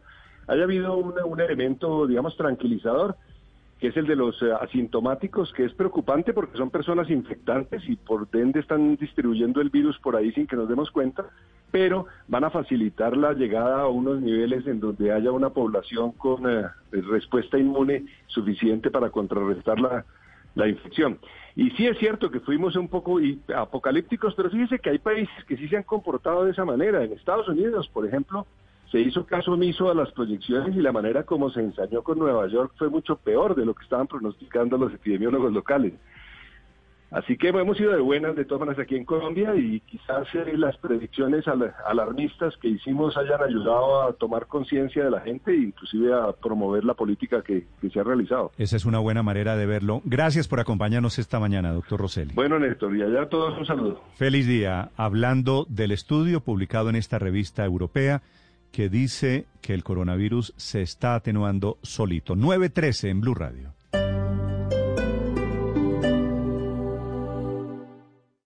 Esta es Blue Radio. Sintonice Blue Radio en 89.9 FM y grábelo desde ya en su memoria y en la memoria de su radio. Blue Radio, la nueva alternativa. A los oyentes les cuento que Centro Corona reabrió para que retomen esos proyectos que tienen para sus casas. Además, con Credit Corona pueden comprar ya y pagar en dos meses. Visítenlos. Promoción válida para pagos con Credit Corona del 12 de mayo al 30 de junio de 2020. Conoce puntos participantes y más en centrocorona.corona.co slash apertura. Pásate a ETV. Trae tu número móvil de siempre. Adquiere nuestros planes postpago y recibe el 50% de descuento en cuatro meses del valor de tu plan. ¿Qué esperas? Llama ya al 377-7777 o ingresa a etv.com. Válido hasta el 30 de junio de 2020. Aplican términos y condiciones. En la familia Chevrolet estamos a tu lado para que recorras la ciudad en tu nueva Tracker con 6 airbags, MyLink compatible con Android Auto y Apple CarPlay y botón de encendido y apertura sin llave. Estrénala hoy y empieza a pagarla en el 2022 sin intereses o escoge entre póliza y protección financiera gratis. Visita nuestro Live Store y conoce más en chevrolet.com.co. El mundo está en tu mano. Escúchalo. Noticias de Colombia y el mundo a partir de este momento. Léelo, entiéndelo, pero también opina. Con respecto a la pregunta del día. Comenta. Yo pienso que ese código. Critica. Y sí, pienso que. Felicita. Vean que el pueblo lo está respaldando. En el fanpage de Blue Radio en Facebook tienes el mundo y un espacio para que compartas lo que sientes. Búscanos como Blue Radio en Facebook. Tú tienes mucho que decirle al mundo, porque en Blue Radio respetamos las diferencias. Blue Radio, la nueva alternativa. Haz clic con tu hogar ideal. En Constructora Bolívar sabemos que tus sueños no tienen espera. Por eso creamos Click Hogar, la feria digital para estrenar tu vivienda ya. Encuentra inmuebles de entrega inmediata con descuentos de hasta 60 millones de pesos y una gran oferta para que te decidas y estrenes con tu familia lo antes posible. Conéctate con tu hogar del 5 al 30 de junio en www.constructorabolívar.com o llama a la línea familiar 625-8100. Constructora Bolívar. Ahora pedir tu Renault en Sanautos es tan fácil como pedir una pizza.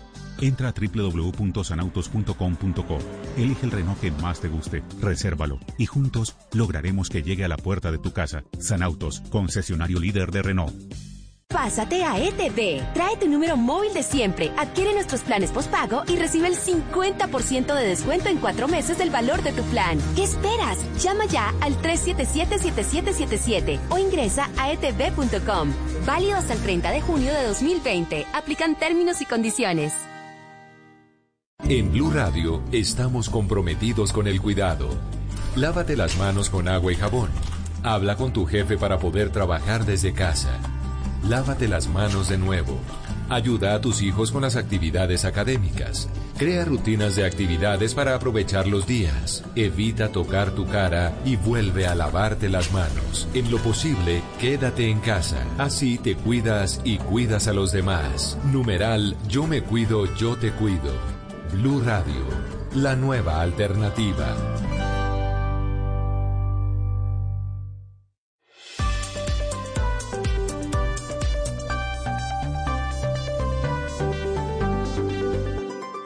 Estás escuchando Blue Radio y bluradio.com. Se está frotando las manos Nicolás Maduro, el presidente de Venezuela, con lo que sucede en Estados Unidos. Dice que es una primavera antirracista, como una primavera árabe, la de comienzos de este siglo, diciendo que es el producto de un sistema de opresión. Desde Caracas, Santiago Martínez. Sí, Néstor, mire, para Nicolás Maduro los estadounidenses viven hoy un despertar de la conciencia y de la juventud y critica pues que haya tanta brutalidad policial hacia las manifestaciones de calle. Dice que él ha estado leyendo, viendo, investigando para saber la verdad detrás de esta molestia, por lo cual asegura o califica lo que ocurre como una primavera antirracista, como tú decías en clara referencia a la primavera árabe de hace 8 o 10 años, y que lo que ocurre en las ciudades norteamericanas, dice él, no es solo una protesta por la muerte de George Floyd, sino es algo más grande, más estructural, que tiene que ver con la manera o la forma en que funciona la sociedad estadounidense.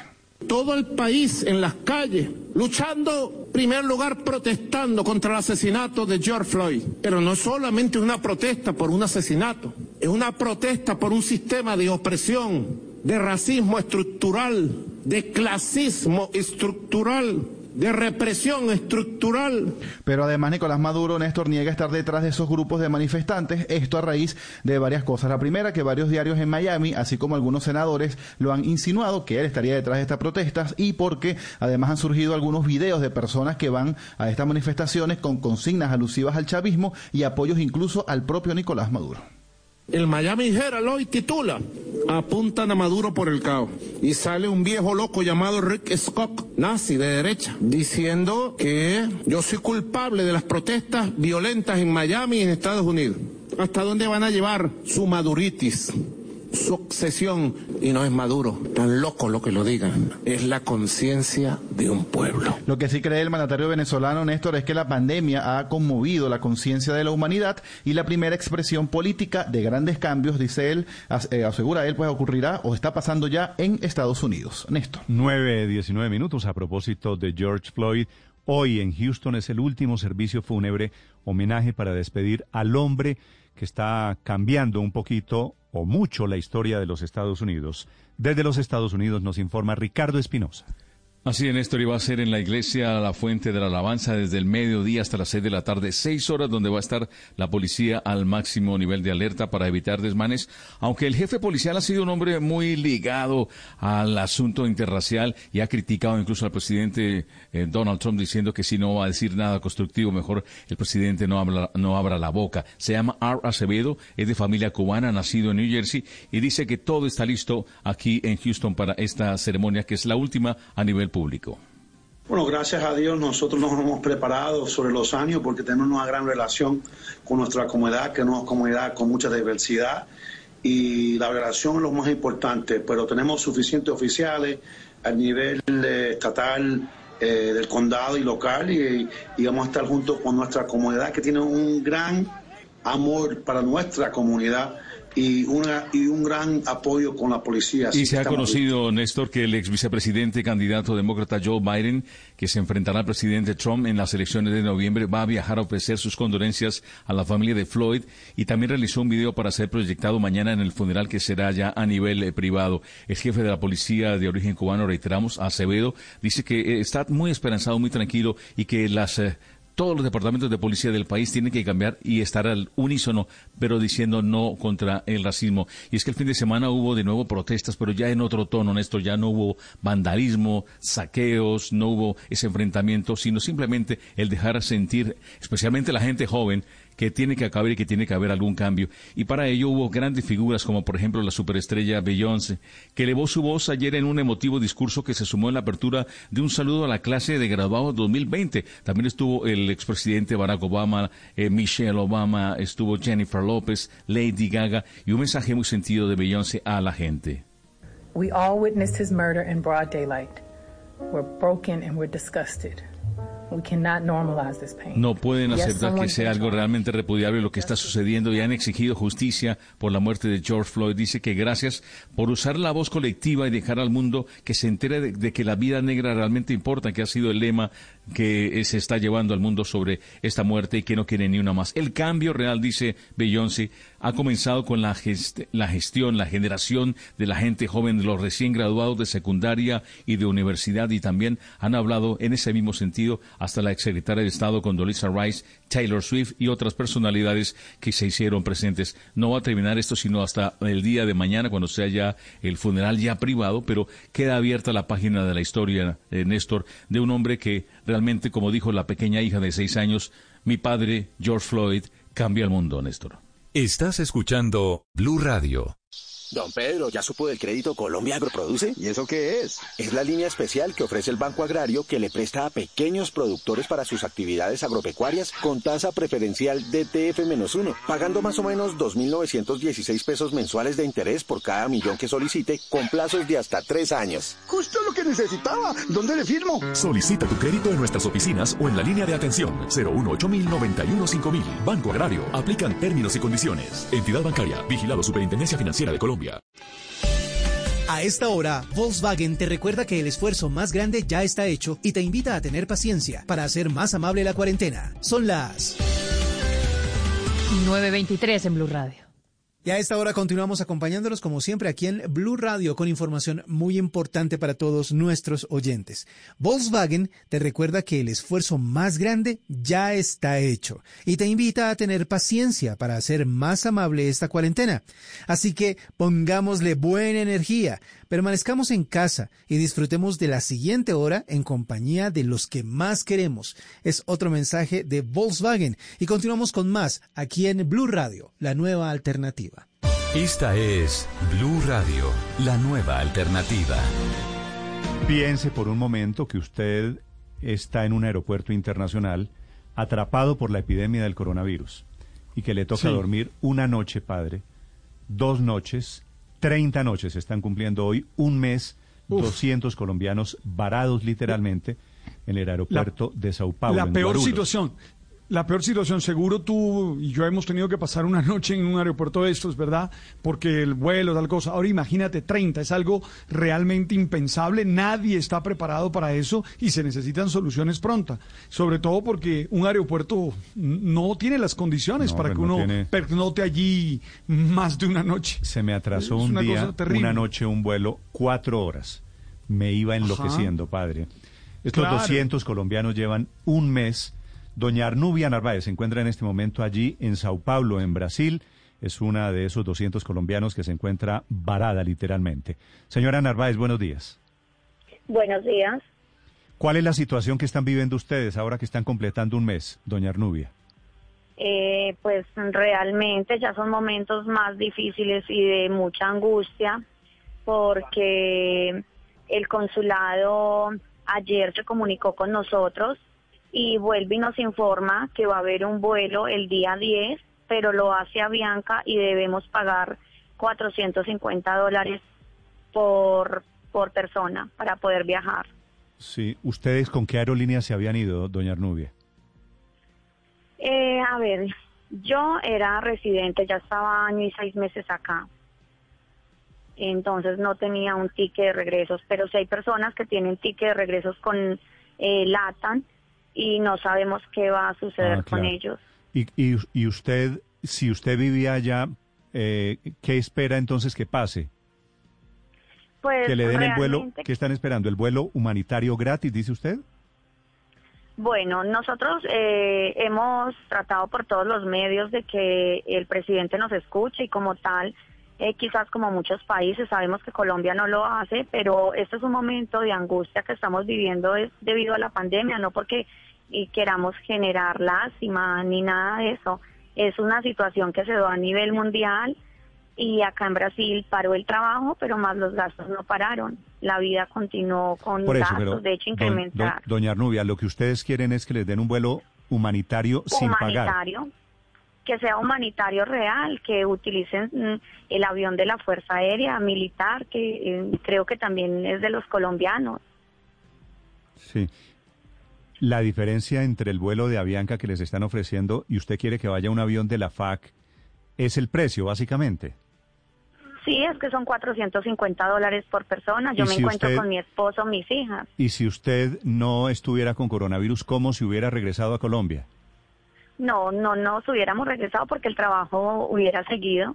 Ok. Doña Rubia, ¿qué hacían ustedes en Brasil? Eh, trabajábamos en, su- en un sitio que se llama Brás. Eh, vendíamos ropa y comida típica colombiana. Sí. Básicamente eso significa en el rebusque. Sí, porque es un día a día como tal, no hay nada concreto, aquí todo está cerrado. En Sao Paulo todo está cerrado, aquí no han dejado abrir nada. Sí. Y, y ustedes saben que, el, que los vuelos internacionales están cerrados desde hace casi tres meses en Colombia, ¿verdad? Sí, claro que sí, lo sabemos y por eso ellos lo llaman humanitarios, como ella bien nos lo aclaró. El vuelo humanitario, se los aclaro, es porque el presidente firme para que aterricen, no porque hayan vuelos gratis. Sí. Doña, doña Pero Arnubia. de hecho, sí, dígame. No, termine, eh, discúlpeme. Eh, de hecho, Brasil nos ha querido ayudar y ellos no quieren aceptar la ayuda porque ellos no quieren que otra aerolínea opere. ¿Y qué les ofrece Brasil a ustedes? Pues nos ha ofrecido como tal poner quizás eh, Gol o, la, o Latan para poder ayudarnos a regresar a Colombia y no han querido negociar. Sí. ¿Quién no ha querido que negociar? solo puede aterrizar. Pues me imagino que el presidente y la Cancillería, porque son los quienes toman decisiones. Sí, pero no entiendo. ¿Hay algún documento, doña Arnubia, o, o algún correo electrónico donde les confirmen eso, que Brasil quiere usar otra aerolínea y, y la presidencia de Colombia no lo permite? Bueno, nosotros estamos dentro del aeropuerto. Quienes nos han ayudado son las personas del aeropuerto porque no nos han echado a la calle. Las reuniones las han hecho en el aeropuerto eh, como tal. Tenemos videos eh, de la información que ya la señora Adriana viene y nos da. Claro, ahora, doña Arnubia, 30 días en esta situación obviamente termina el bolsillo muy golpeado. ¿Cómo están haciendo, por lo menos para el tema de comidas y de alimentación y de hospedaje diario? Bueno, eh, hospedaje diario como tal no pagamos porque estamos dentro del aeropuerto. Eh, personas brasileras, colombianos que llevan muchos años acá, digamos 5 o 10 años, han hecho recolectas de comida, eh, cosas de aseo, implementos de aseo y nos los han traído, nos traen comida eh, de iglesias, nos hacen donaciones de esa manera. Eh, doña Arnubia, pero, pero el tema de las aerolíneas que Brasil les ofrecería para traerlos, eh, ¿ellos les estarían cobrando mucho menos? ¿Usted sabe cuánto les cobrarían? ¿Que sí se justifique la, eh, el cambio? No, se están juntando como, ¿cómo le digo yo?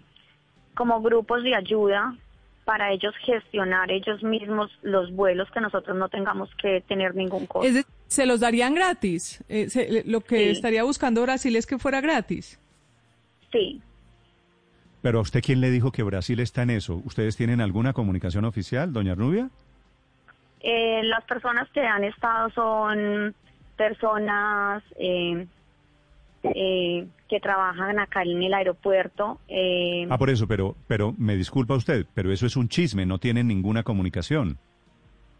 No, no es un chisme, es lo que te estoy informando. Pero ¿qué, Ellos qué, mismos qué prueba han tienen de que eso, qué prueba tienen de que eso es así? ¿Hay algún pronunciamiento oficial? Bueno, eh, lo que pasa es que a las reuniones nosotros no podemos entrar. Solo entra la Cancillería y las personas de acá del aeropuerto, no es más. Por eso, pero a ustedes que son los colombianos varados no se los han dicho.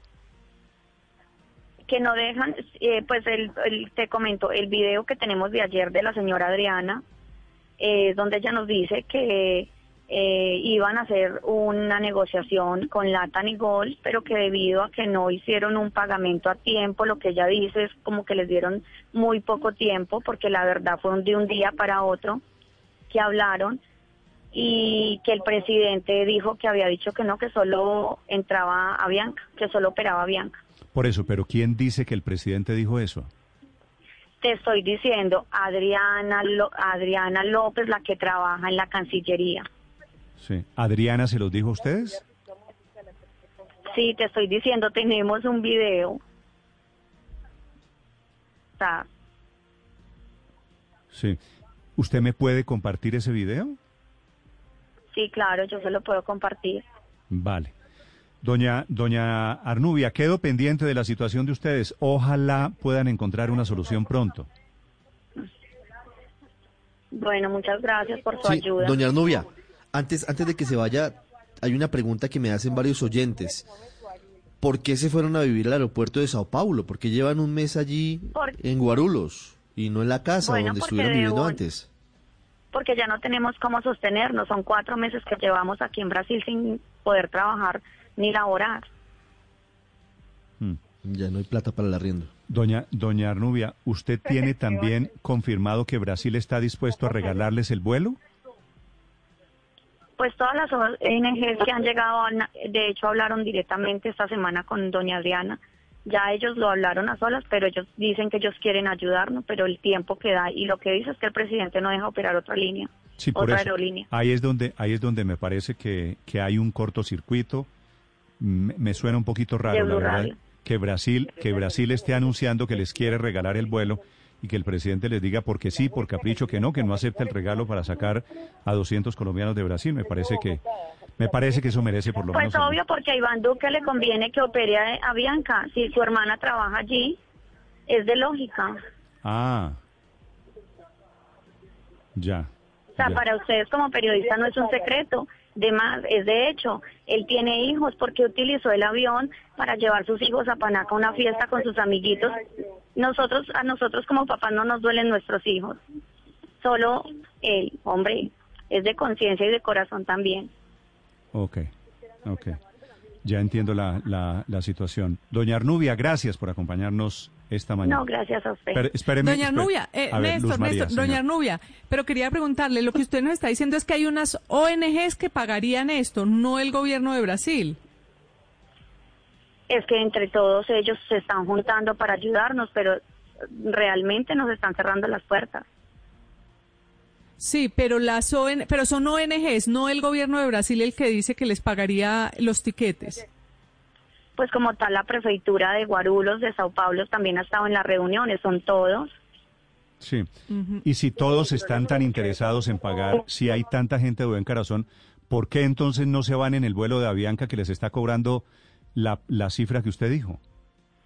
Bueno, es que son 450 dólares por cada uno.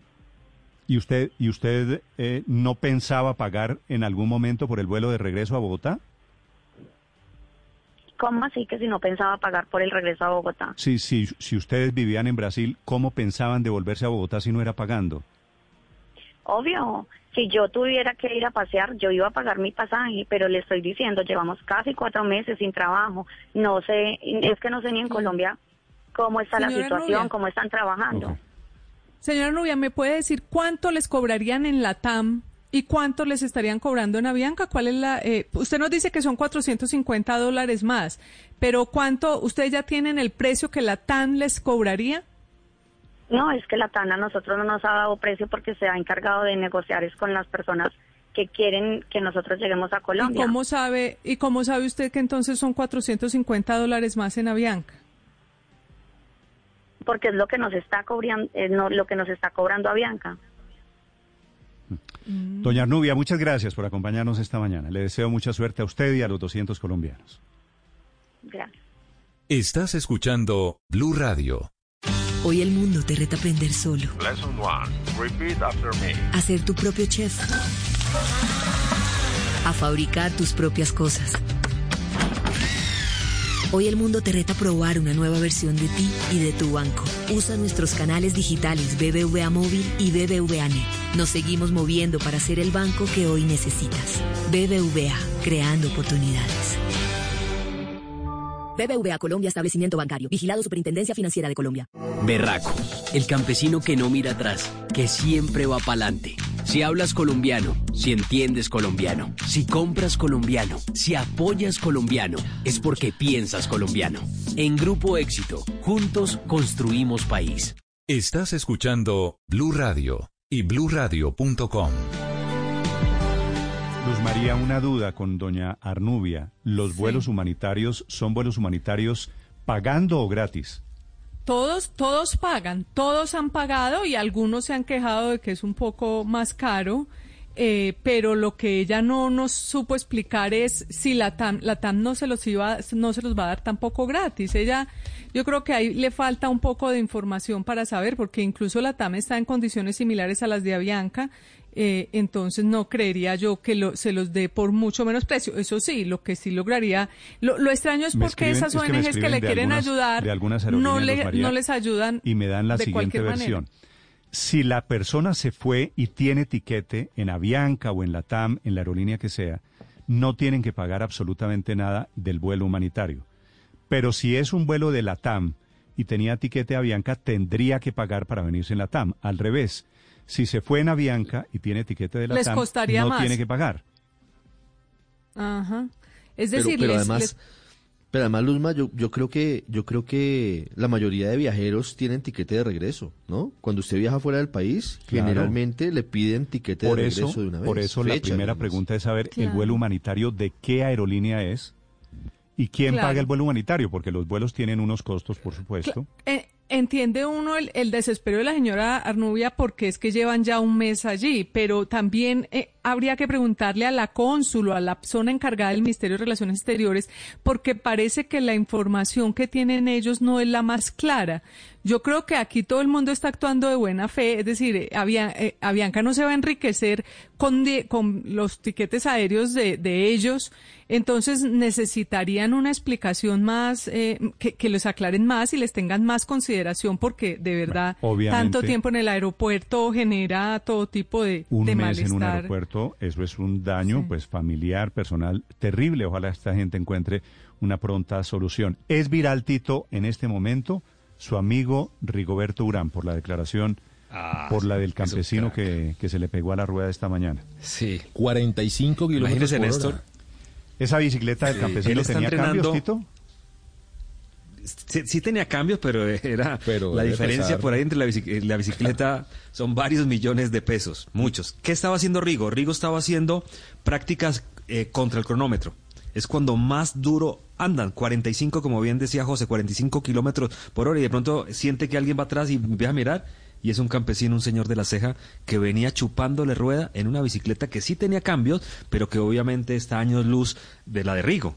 Es increíble lo que uno a veces ve en las La carreteras bicicleta, colombianas la con estos señores campesino, campesinos. eh, el, el señor va con una cachucha, con una chaqueta de esas cortavientos Y inflada, con- ¿no? con Usted ve que tiene, pantalón. tiene maleta atrás, tiene morral colgando. Sí. No, pues debe pesar Con por lo menos pantalón, con- Sin 10 tapabocas, veces- Tito, ¿se dio cuenta? Sin tapabocas, sí. El señor Sí, tiene no, tapabocas en el cuello. ¿no? Y la reacción de Rigo es... No, Rigo Sí, dice, sí. lo Sí. paró y lo entrevistó, ¿no? Bueno, este es el resultado, este Sí, es el sí, audio viral que hay en este momento del muy divertido Rigoberto Urán hablando del campesino que casi le gana la carrera en el entrenamiento. Eso, es, a esas bicicletas, Tito, usted se acuerda cómo les decían, ¿no? No, Las- no, las las No, panaderas. las burras. Ah, bueno. Panadera. La Ah, panadera. la burra, sí. Panaderas, panaderas. La panadera. Oye, Néstor, pero sí. ¿eso qué significa? ¿Que Rigo todavía está bajo de, no- bajo de forma o que el man ese es un campeón mundial? Padre, eso significa ¿Cuál, cuál de las que, dos es? que campesinos ciclistas lo que tenemos es por montones en Colombia. Berracos todos. Claro. O sea, es que la bicicleta Sí, ha de pasado Rigo varias debe, veces. debe ser una bicicleta, Tito, usted que es ciclista. ¿Esa bicicleta vale cuánto? ¿15 millones? Por ahí. Sí. ¿Más? No, no, que Néstor. sí. Lo que pasa es que no puedo decir 50. ¿50? ¿50? Dios santo. Sí. ¿Y la bicicleta Sí, del campesino sí. puede ser una bicicleta de cuánto? Así Cien- como está. no ciento- cobran IVA. Si va 50 19, también. Ni, ni La- siquiera. la de Sí, 100 mil, ni, si- 100 mil ni bar. siquiera le cobran el 5% de IVA para el día sin IVA. Que No, para la- no. me- Lo mismo menos de un 50, millón. pero 50 mil. Claro, 50 millones Sí, la de 50 Rigoberto, mil, claro. la otra vale 50 mil. Esa es la historia y este es el sí, audio que cuelga esta mañana Rigoberto Urán, que se baja de la bicicleta Y habla con él. y habla con el campesino a saber quién es el genio que le estaba ganando. ¿Sabes qué, señores? Vea, vea fue la figura que me encontré a 45 kilómetros por hora. Identifiquen, ¿de dónde viene? De la CIA, por acá marica, no, si está camarógrafo, es más malo. No, aquí con Rico. Privilegio grande, encontré con él acá ya. Me cogió ruedas, yo venía haciendo un trabajito y que la rueda, pero ese muy... venía haciendo un trabajito y que de contrarreloj, pues cuando yo me dijo, viene una rueda, y yo dije, ah, no, viene todo aerodinámico, y lo miro, vea. Y uno preparando el cuarto, allá ahí lo veo bien, está volando, papá. que venía todo aerodinámico y se voltea y ve al señor con la bicicleta humilde. Y cuando, cuando de Rigoberto le hace una vestido como un vea, campesinito. el campesino se pone el tapabocas. Claro. Rigoberto, Rigoberto sin tapabocas, ¿no? Claro. Sí, Rigoberto sin, sin tapabocas. Lo que pasa es que dentro del protocolo de los, de los profesionales no, no tiene por qué andar con... Lo que tiene es que andar solo, y él andaba solo, que le No, fue el claro, señor. claro, no, no. Pero Rigo No, está cumpliendo. tiene- puede Sí. andar sin tapabocas si está entrenando, pero estaba a cuánto, a 30 centímetros. Pero esto es una lección, esta es una lección de las piernas que tienen esos campesinos. Mire Sí. cómo se... Ahí está, estamos, pasado varias estamos en, el canal Padre, en el canal Caracol Sí. ahora, y están mostrando las imágenes de la carrera que arman los dos. Mire la cara de Rigoberto. Con la lengua afuera. sí. Con la lengua afuera y el campesino muerto de y la el otro risa dándole atrás, dándole sentadito, pata. dándole, claro, claro, Néstor. Entonces lo que lo que es es un campeón el, el campesino, ¿no? Además como eso lo vuelve un- una costumbre, porque es cuántas veces hará ese recorrido al mes ese señor, con toda seguridad muchas veces. Entonces tiene mucha mucho entrenamiento. Y con las Claro. cantinas de leche No, atrás Néstor, y padre. con Es que lo que el me machete impresiona, y la ¿qué podría guadaña. tener Hay una Tito? imagen. ¿Qué podría tener ese campesino en el morral? No. Oiga, ¿y qué tal no, eso? ¿Y qué tal los puede ser un zapatos? asadón o, o algo de comida. No, no, un asadón no de alcanza, trabajo. no, debe ser pasa- como comida. Pero o- debe No alcanza de pronto. Sí. No, los- lo cierto de todo esto es que seguramente este señor no tuvo la fortuna de que se atravesó con un profesor de ciclismo, porque desde chiquito seguramente iba a la escuela montado en bicicleta. Y no tuvo como las grandes historias de nuestros ciclistas, que apareció alguien, lo vio como a Nairo y de pronto le dio la oportunidad. Seguramente este señor no tuvo esa oportunidad. Y por eso Pero tiene buenas Este es- condiciones este es- y le tocó este seguir es un siendo Nairo, un- este puede ser un este feliz señor, este campesino. campesino Tito, es un Nairo efectivamente viejo, ¿no? Debe tener cuántos años, ¿40? Claro. Más de Bueno, 40 pero tiene. también hay que Más, tener en más, cuenta como que, 50. que fue un pique. También hay que tener que en cuenta que fue un pique, no son 100 kilómetros, es decir, habría No, pues, que ver esto en 100 arriesgo. kilómetros. Pero de ¿Y todas formas, que- este que personaje... pique había comenzado Pero es que- en Luma, la un cuadra pique anterior, duro. Luz María? Luma, No, no, pique pero, pero no, pero tampoco le mermemos al, al Rigo y a los ciclistas su entrenamiento. Pero, No, a mí lo no que me llama atención son los zapatos Luz del María, señor. No le estoy mermando a Rigo, lo que estoy diciendo es que del nivel el de Rigo hay unos campesinos Ah, no, nunca descubiertos, todos, nunca montones. elogiados. Total, y si, si no han tenido la oportunidad del entrenamiento ni nada. Es que fíjese los zapatos, los tenis de Rigo que son los profesionales, los que se adaptan, los aerodinámicos. Sí, y el otro sí. unas botas negras, grandes, pesadas, que pues es la diferencia entre Claro. lo que... Pero además es el mismo Rigo el que le hace el homenaje, ¿no? Cuando para y hace el video, le hace el, el homenaje a esa vocación Este es un monstruo. ciclística que tiene Colombia. Si este es de esos, de esos monstruos, Nosotros, Tito, Néstor, llamamos a Rigo y Rigo todavía está entrenando. Porque ellos se meten siete horas de entrenamiento, obviamente, ¿no? Ahora- Entonces, que haya parado Lo- es muy significativo lo que dice. ese, ese video, o sea, ese fue video muy es de significativo hoy, que haya ¿no? parado. Sí, es de hoy. Es Ahora, mañana, sí. De hoy, de hoy. el esto entrenamiento tiene, de hoy, no o sea, tiene ni no, una no hora. es un carretazo viejo, es de esta mañana. No, no, Ahora, no, no. lo cierto es que Rigo No, no. sí sabe de es redes que- sociales también, ¿no? Enseguida vuelve Exacto, toda una nota, exacto. hace un homenaje. Ah, no, no, es no, un no, monstruo de, la- de las redes sociales, el Rigo. No, Sabe cómo y ojo. homenajear a las personas. ¿Y sabe, sabe qué falta, qué frase falta de, de Rigo aquí, padre? Sí. Ajá. Ve vos que comer huevón. Sí, el claro. sí. Ah, no, es que eso, eso No, Néstor, falta el resto algo. del video. Espérese que eso aparece dentro de poquito. Claro. No, que sí, sirva la, la- la- la ocasión que Rigo tiene ocho locales cerrados, ¿sí? Que solamente sirven de bodega. Y gracias a las redes sociales es que Rigo está vendiendo sus productos, sus uniformes. O sea, él como empresario la está pasando mal. Ustedes saben que son ocho locales aquí, por ejemplo, en, Bogotá, Mm. hay uno en el centro andino, tenerlos cerrados son locales de simplemente qué, como Tito? bodega Es ropa deportiva, sí. de productos de, de ciclismo, de ropa, de badanas, de zapatos, de bicicletas, pero no ha podido vender, no, no, no ha abierto nada. Entonces, que es muy gracias a estas redes sociales, Pero mire, a parar. si, si quiere, si quiere Sí. que le diga la verdad, mi opinión de Rigo me parece que es un genio. Ese tipo, Sí. haciéndose el chistoso, Sí. eh, es un mago para manejar las redes sociales. ¿Y si qué tal ven- el y- cuento de la peluqueada? Sí, la claro, tranquilidad claro. de la esposa. Eso es para porque morirse vuelve- de la risa. Tiene una capacidad natural, porque además esto no es ni con un, eje- un ejecutivo de marketing detrás, No, ni un no, equipo, no, nada, no, es él es solito. él, puro él. Tiene una capacidad para volver contenidos productivos todo lo que hace. Entonces se encuentra con un campesino esta mañana, lo vuelve estrella y terminamos hablando de Rigo y haciendo el respectivo reconocimiento. El día que sacó a, a pasear a la, a la ternera, como si fuera la mascota, para morirse, todo lo que hace es para morirse de la Es muy bueno, muy bueno. Sí, Bueno, sí, Tito, sí. así que Rigoberto Urán, por enésima vez, hoy tendencia en redes sociales por cuenta del video con el campesino. ¿Sabemos algo del campesino? ¿Ese señor cómo se llama, Tito? No, solo sabemos que es de la ceja, que es de esa parte oriental de Antioquia, que es tan bonita esa zona, y que obviamente iba para, tra- para el trabajo. Salía de la ceja a trabajar y por esa zona está entrenando Rigo y se lo encontró. Eso fue lo que le cuenta Rigo en, en esa breve entrevista que le hace el gran subcampeón del Giro, del Tour y del Giro también, el gran Qué, Rigoberto. personaje, qué gran personaje, Rigoberto, 9 de la Mm. mañana, 47 minutos. Bueno, cierro el paréntesis, volvemos a nuestras noticias. El presidente Duque habla esta mañana de la relación con Cuba, del ELN, y habla del gobernador de Antioquia, Aníbal Gaviria, que da una entrevista esta mañana aquí en Blue Radio. En la Casa de Nariño, María Camila Roa. Hola Néstor, buenos días. El presidente Iván Duque le pidió al gobierno cubano del presidente Miguel Díaz Canel que privilegie la relación con Colombia y no con el Ejército de Liberación Nacional. Aseguró que confía en que el gobierno cubano no sabía sobre las intenciones terroristas del ELN, pero que esta guerrilla ha usado de su buena fe, ya que los jefes de esta guerrilla pedidos en extradición que encabezaban el equipo negociador reconocieron su responsabilidad en el atentado de la Escuela General Santander, por lo cual sabían sobre la preparación de este atentado. El presidente se mantiene entonces en los pedidos de extradición porque asegura que el gobierno cubano no les ha propiciado estar ahí para hacer actos terroristas. Escuchemos.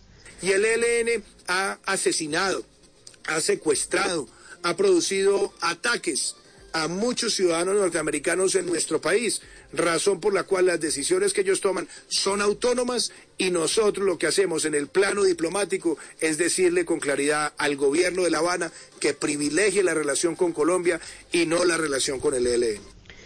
Sobre la decisión del fiscal Francisco Barbosa de dictar medida de aseguramiento en contra del gobernador de Antioquia, Aníbal Gaviria, el presidente Duque aseguró que respeta la institucionalidad, pero que su deseo es que Aníbal Gaviria le vaya bien enfrentando esta difícil situación y aclarando su inocencia.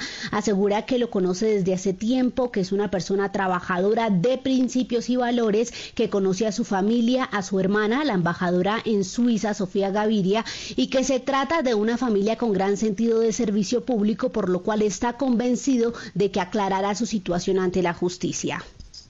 He tenido la posibilidad de conversar con él.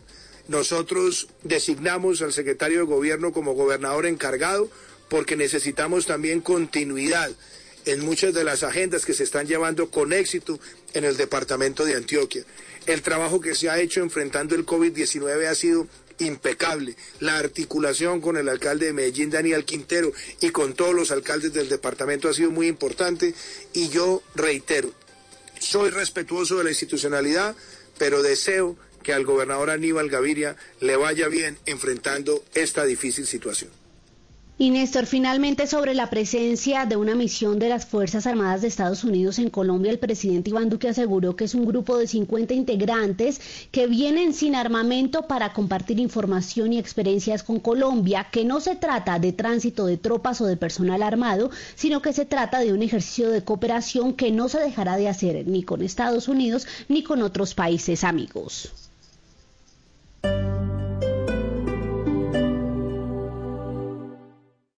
Esta es Blue Radio. Sintonice Blue Radio en 89.9 FM y grábelo desde ya en su memoria y en la memoria de su radio. Blue Radio, la nueva alternativa. Pásate a ETV. Trae tu número móvil de siempre, adquiere nuestros planes postpago y recibe el 50% de descuento en cuatro meses del valor de tu plan. ¿Qué esperas? Llama ya al 377-7777 o ingresa a etv.com. Válido hasta el 30 de junio de 2020. Aplican términos y condiciones. En la familia Chevrolet estamos a tu lado para que recorras la ciudad en tu nueva Tracker con 6 airbags, MyLink compatible con Android Auto y Apple CarPlay y botón de encendido y apertura sin llave. Estrénala hoy y empieza a pagarla en el 2022 sin intereses o escoge entre póliza y protección financiera gratis. Visita nuestro Live Store y conoce más en chevrolet.com.co. Dígale no a las noticias falsas. Evite los medios anónimos e irresponsables. En tiempos de emergencias y de incertidumbre, es fundamental la información verificada y confiable. Los medios de comunicación formalmente establecidos, por su profesionalismo y responsabilidad, son el antídoto más eficaz contra las noticias falsas y la desinformación. Infórmese por la radio y la televisión a toda hora, con los rostros y las voces que usted conoce y confía. Fue un mensaje de la Asociación Internacional de Radiodifusión, AIR.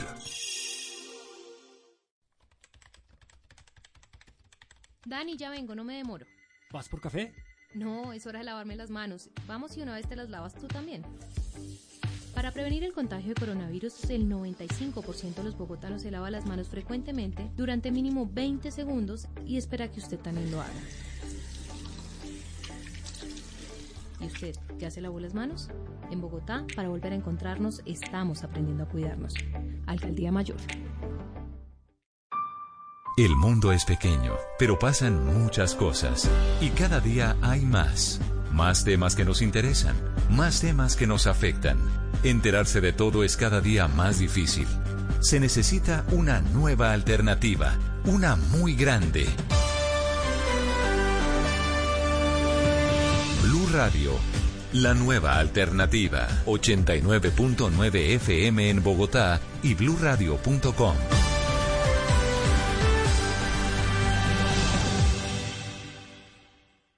la familia Chevrolet estamos a tu lado para que recorras la ciudad en tu nueva Tracker con 6 airbags, MyLink compatible con Android Auto y Apple CarPlay y botón de encendido y apertura sin llave. Estrénala hoy y empieza a pagarla en el 2022 sin intereses o escoge entre póliza y protección financiera gratis. Visita nuestro Live Store y conoce más en chevrolet.com.co.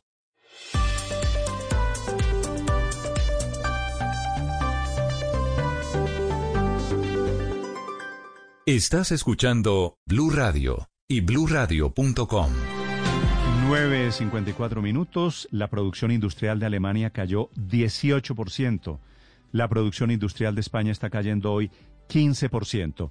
Cifras sobre el impacto en la economía de Europa que se conocen esta mañana por el impacto del coronavirus. Enrique Rodríguez por orden cronológico y también por orden de importancia. El primero que hemos conocido hoy ha sido el de Alemania, ese dato que mencionabas. La producción industrial de ese país ha registrado una caída histórica en abril, el mes en el que la pandemia del coronavirus obligó de nuevo a las empresas de la mayor economía de Europa a contraer su actividad. Cayó, como decías, un 18% en abril, pero por sectores el que más acusó esa caída fue el de la automoción, uno de los principales sectores de la industria alemana. Ese perdió un 74,6% de su producción industrial. El resto de los sectores tienen caídas de entre el 35% y el 22%. Realmente datos que son preocupantes para la que es, y valga el tópico, la locomotora de la economía alemana. El Ministerio de Economía de ese país ha señalado en un comunicado que este es el punto más bajo de la crisis causada por las consecuencias económicas de la pandemia. Quiere decir que a partir de aquí lo que se espera por parte de la economía alemana es crecimiento. Aquí en España las previsiones vienen de la mano del Banco de España, el organismo regulador de la economía española, señala que las previsiones de caída para este año serán del 15,1%. Se espera una tasa de paro del 23,6%. Y dice el máximo regulador de la economía española que no se recuperará la economía de la península ibérica hasta el año 2023. Por último, también hemos conocido datos de previsiones de eh, Italia, la, la que es una de las cinco economías más importantes de la zona euro, va a perder, según los estudios internos, un 8,3% de su Producto Interior Bruto solamente este año, aunque eso sí, dicen que la recuperación en ese país sí comenzará de manera más intensa a partir del año 2021, Néstor. Enrique, gracias. Los problemas para Alemania no son solo económicos. Esta mañana también Estados Unidos notifica a través de la prensa el retiro de un tercio de los militares en una base norteamericana que tienen en Alemania. Silvia Carrasco.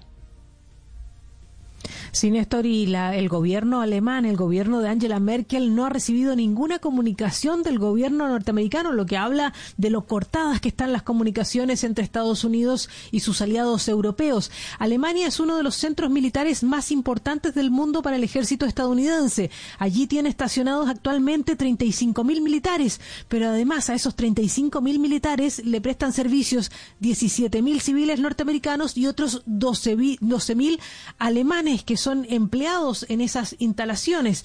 Bueno, resulta que Der Spiegel, que es una revista alemana, ha dicho que estiman que entre 5.000 y 15.000 va a ser el número de militares que van a regresar a Estados Unidos a partir de septiembre, que lo saben porque se conoció un memorando firmado por el asesor de seguridad nacional de la Casa Blanca, Robert O'Brien. Pero claro, no han recibido ninguna información. La información también la está publicando The Wall Street Journal y The New York Times, que ellos hablan de una cifra de 9.500 militares que se están siendo retirados de Alemania sin comunicárselo previamente al gobierno alemán, con el que además Estados Unidos es socio en la OTAN. Por lo tanto, eh, la verdad es que se está esperando alguna pronunciación oficial de cualquiera de esos dos gobiernos para saber en definitiva qué va a pasar con las tropas eh, norteamericanas que están estacionadas en Alemania, Néstor. Estás escuchando Blue Radio. Hoy enseñar significa aprender nuevas formas de llegar a cada estudiante. Y esto es lo que están haciendo miles de profesores para seguir acompañando a nuestros hijos. Hoy, con gestos como estos, nuestros profesores han hecho de este día un día extraordinario. Tú también lo puedes hacer. Banco Popular. Hoy se puede, siempre se puede. Somos Grupo Aval, vigilado Superintendencia Financiera de Colombia. En SINLAB tenemos la capacidad de procesar más de 850 pruebas diarias de COVID-19 en las principales ciudades del país, brindando un diagnóstico oportuno para tu bienestar. Ingresa en sinlab.com y programa tu servicio de asesoría médica virtual, toma de muestras a domicilio, toma de muestra en nuestras sedes. SINLAB, medicina de laboratorio. Al primero que te enseñó a convertir la casa en una sala de cine, regálale un televisor Samsung de 50 pulgadas con barra de sonido. Llévalo en 36 cuotas de 116,779 pesos y recíbelo en casa con envío gratis. Visita tienda.claro.com.co o llama al numeral 400 y pon a papá primero siempre. Oferta válida del 1 al 12 de junio de 2020 o hasta agotar existencias. Entrega gratuita sujeto a cobertura. Términos y condiciones de la oferta y entrega en claro.com.co. Esta es Blue Radio, la nueva alternativa. 9.59 minutos, ya viene el resumen de las noticias. Les vamos a actualizar lo que pasa hoy en Colombia y en el mundo. Tarea para esta mañana, Padre Linero. Néstor, momento de decisiones. Todo lo que estamos um, viviendo en esta reapertura de la sociedad y de los sectores nos dan decisiones, pero por favor no tomen ninguna decisión sin medir las consecuencias. Es necesario tener claro que nuestras acciones mm, generan reacciones. Entonces, por favor, que todas las decisiones que tomes sean bien pensadas, bien analizadas. Tarea, no tomes decisiones sin medir bien las consecuencias.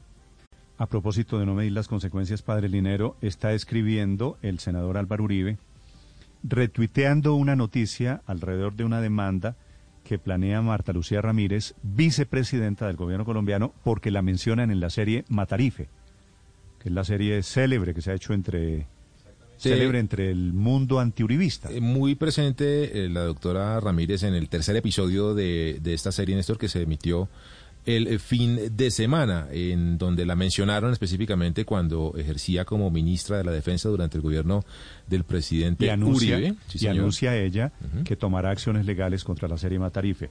Y entonces Álvaro Uribe, digo que es un error, padre, que no se miden las consecuencias, ¿sabe qué produce esta cadena de demandas y de acciones contra Matarife? Imagino que más promoción. Más audiencia para Matarife. Claro. Entonces están creciendo a propósito de su tarea del día, están creciendo increíblemente a Mendoza y compañía. Eh, primero, Marta Lucía Ramírez, que todos están en su derecho, por supuesto, pero digo, termina siendo peor el remedio que la enfermedad. La tesis de Marta Lucía Ramírez es, primero, contratar al abogado Víctor Mosquera, que fue el mismo de Andrés Felipe Arias, para demandar a Daniel Mendoza, productor y director de Matarife. Dice el expresidente Uribe, antes de citar esta noticia, dice, fue ejemplar ministra de Defensa con la infamia, nunca taparán sus hechos en favor de Colombia. Recuerde usted ese ruido que hay de que Marta Lucía Ramírez estaba en el Club El Nogal y que por cuenta de eso se produjo el atentado y que allí se reunía supuestamente con paramilitares. Pues dice este comunicado de la firma de Víctor Mosquera que como experta y defensora litigante en derechos humanos va a desarrollar, digo, leo textualmente ante los tribunales, las acciones correspondientes penales y de responsabilidad civil tendientes a impedir que personas inescrupulosas y misóginas, ponen en este comunicado, se beneficien publicitaria y económicamente. ya sabe a quién se refiere, ¿no? A Mendoza. Esto, exactamente, esto coincide, Néstor, con el comunicado de Víctor, de Abelardo de la Espriella, en el que nunca mencionan a Daniel Mendoza. Dicen contra este señor, contra el autor, contra el guion, pero nunca mencionan a Daniel Mendoza, pero pues con esta publicación, justamente cuando hablan de misóginas, pues coincide con la columna de hace una semana de Salud Hernández sobre este señor. Bueno, entonces digo, padre Linero, que están creciendo a Matarife. Increíblemente le están haciendo la mejor campaña publicitaria que podría esperar el señor Mendoza. Insisto en la tarea, no tomes decisiones sin medir las consecuencias. Siempre tenemos que esperar mm, y medir bien qué va a ocasionar lo que decimos o lo que hacemos. Graduaron de enemigo a Mendoza y a Matarife y ahí están creciendo lo de... Vi la, tercera, vi la tercera entrega. ¿Y? Es como contra el Club del Nogal, ¿no? Pues es que este señor es un echado del Club del Nogal, es un indeseable para el Club del Nogal y está todo el mundo inexplicablemente, Aurelio. Sí, me, me, me alguien, yo llamé a alguien del, del, club y le pregunté, oiga, pero ¿qué pasó con Mendoza? Me dice, no, lo echaron y tiene demandado al club por la plata de la acción y por las cuotas que dio. O sea que ahí hay un pleito también como de por medio, ¿no? Bueno, eso es sobre el uribismo, su pelea con Daniel Mendoza. Señor alcalde de Cúcuta, Jairo Yáñez. Alcalde, un gusto saludarlo. Buenos días. Aló. Alcalde, buenos días. ¿Cómo está? Muy buenos días. ¿Cómo estás? ¿Qué has hecho? Alcalde, gracias por atendernos este par de minutos. Quisiera preguntarle qué es lo que está pasando con los migrantes a quienes se les restringió a los venezolanos el paso por la frontera, la gente que intenta devolverse. El presidente Maduro desde Caracas puso un límite. ¿Qué, saben, ¿Qué saben ustedes que está pasando hoy en la zona de frontera? A ver, la pregunta es, ¿qué está pasando? No está pasando ahorita, sino es la consecuencia de un proceso que ya tiene años. Yo creo que el regreso de migrantes venezolanos es una situación que se da en Colombia, en esta zona de frontera, precisamente por la agudización de las medidas de confinamiento en Colombia que hace que las personas que salían desde Venezuela a buscar trabajo, pues hoy ya no lo encuentran y regresan a su país como una alternativa. Eso ha generado una situación de congestión en los puentes internacionales, sobre todo en la zona de la parada, muy preocupante porque se venía más o menos gestionando y coordinando eh, con Migración Colombia y las autoridades civiles y militares de Venezuela para permitir primero que todo una llegada humanitaria, un ejercicio de apoyo a estas personas, pero últimas semanas ha sido totalmente desbordado en cantidades superiores a 300, 400, 500 personas y ahora lamentablemente con la decisión de Venezuela de no recibir todos los días migrantes, sino eh, un día sí, un día no, un día sí, un día no. Las medidas que varían de la noche a la mañana pues ocasionan total desconcierto para Colombia, que viene coordinando desde Migración Colombia en las ciudades como Bogotá, como Bucaramanga e incluso Medellín. Se ha tratado de mantener durante el mejor control esta estrategia de regreso con el acompañamiento humanitario, pero obviamente ante estas decisiones lamentablemente pues el tema es muy peligroso. Cúcuta tiene a nivel nacional los mejores resultados por los niveles de contagio. Hemos hecho un gran esfuerzo en la ciudadanía, hemos tenido, a pesar de nuestra vulnerabilidad, un comportamiento que es ejemplo a nivel nacional. Pero vemos obviamente con preocupación que estas situaciones que desbordan la, la capacidad de Cúcuta y de su área metropolitana, por lo que obviamente sensibilizamos desde la semana anterior el apoyo del gobierno que hoy precisamente estamos tratando de ajustar con el Departamento de Norte de Santander y Migración Colombia.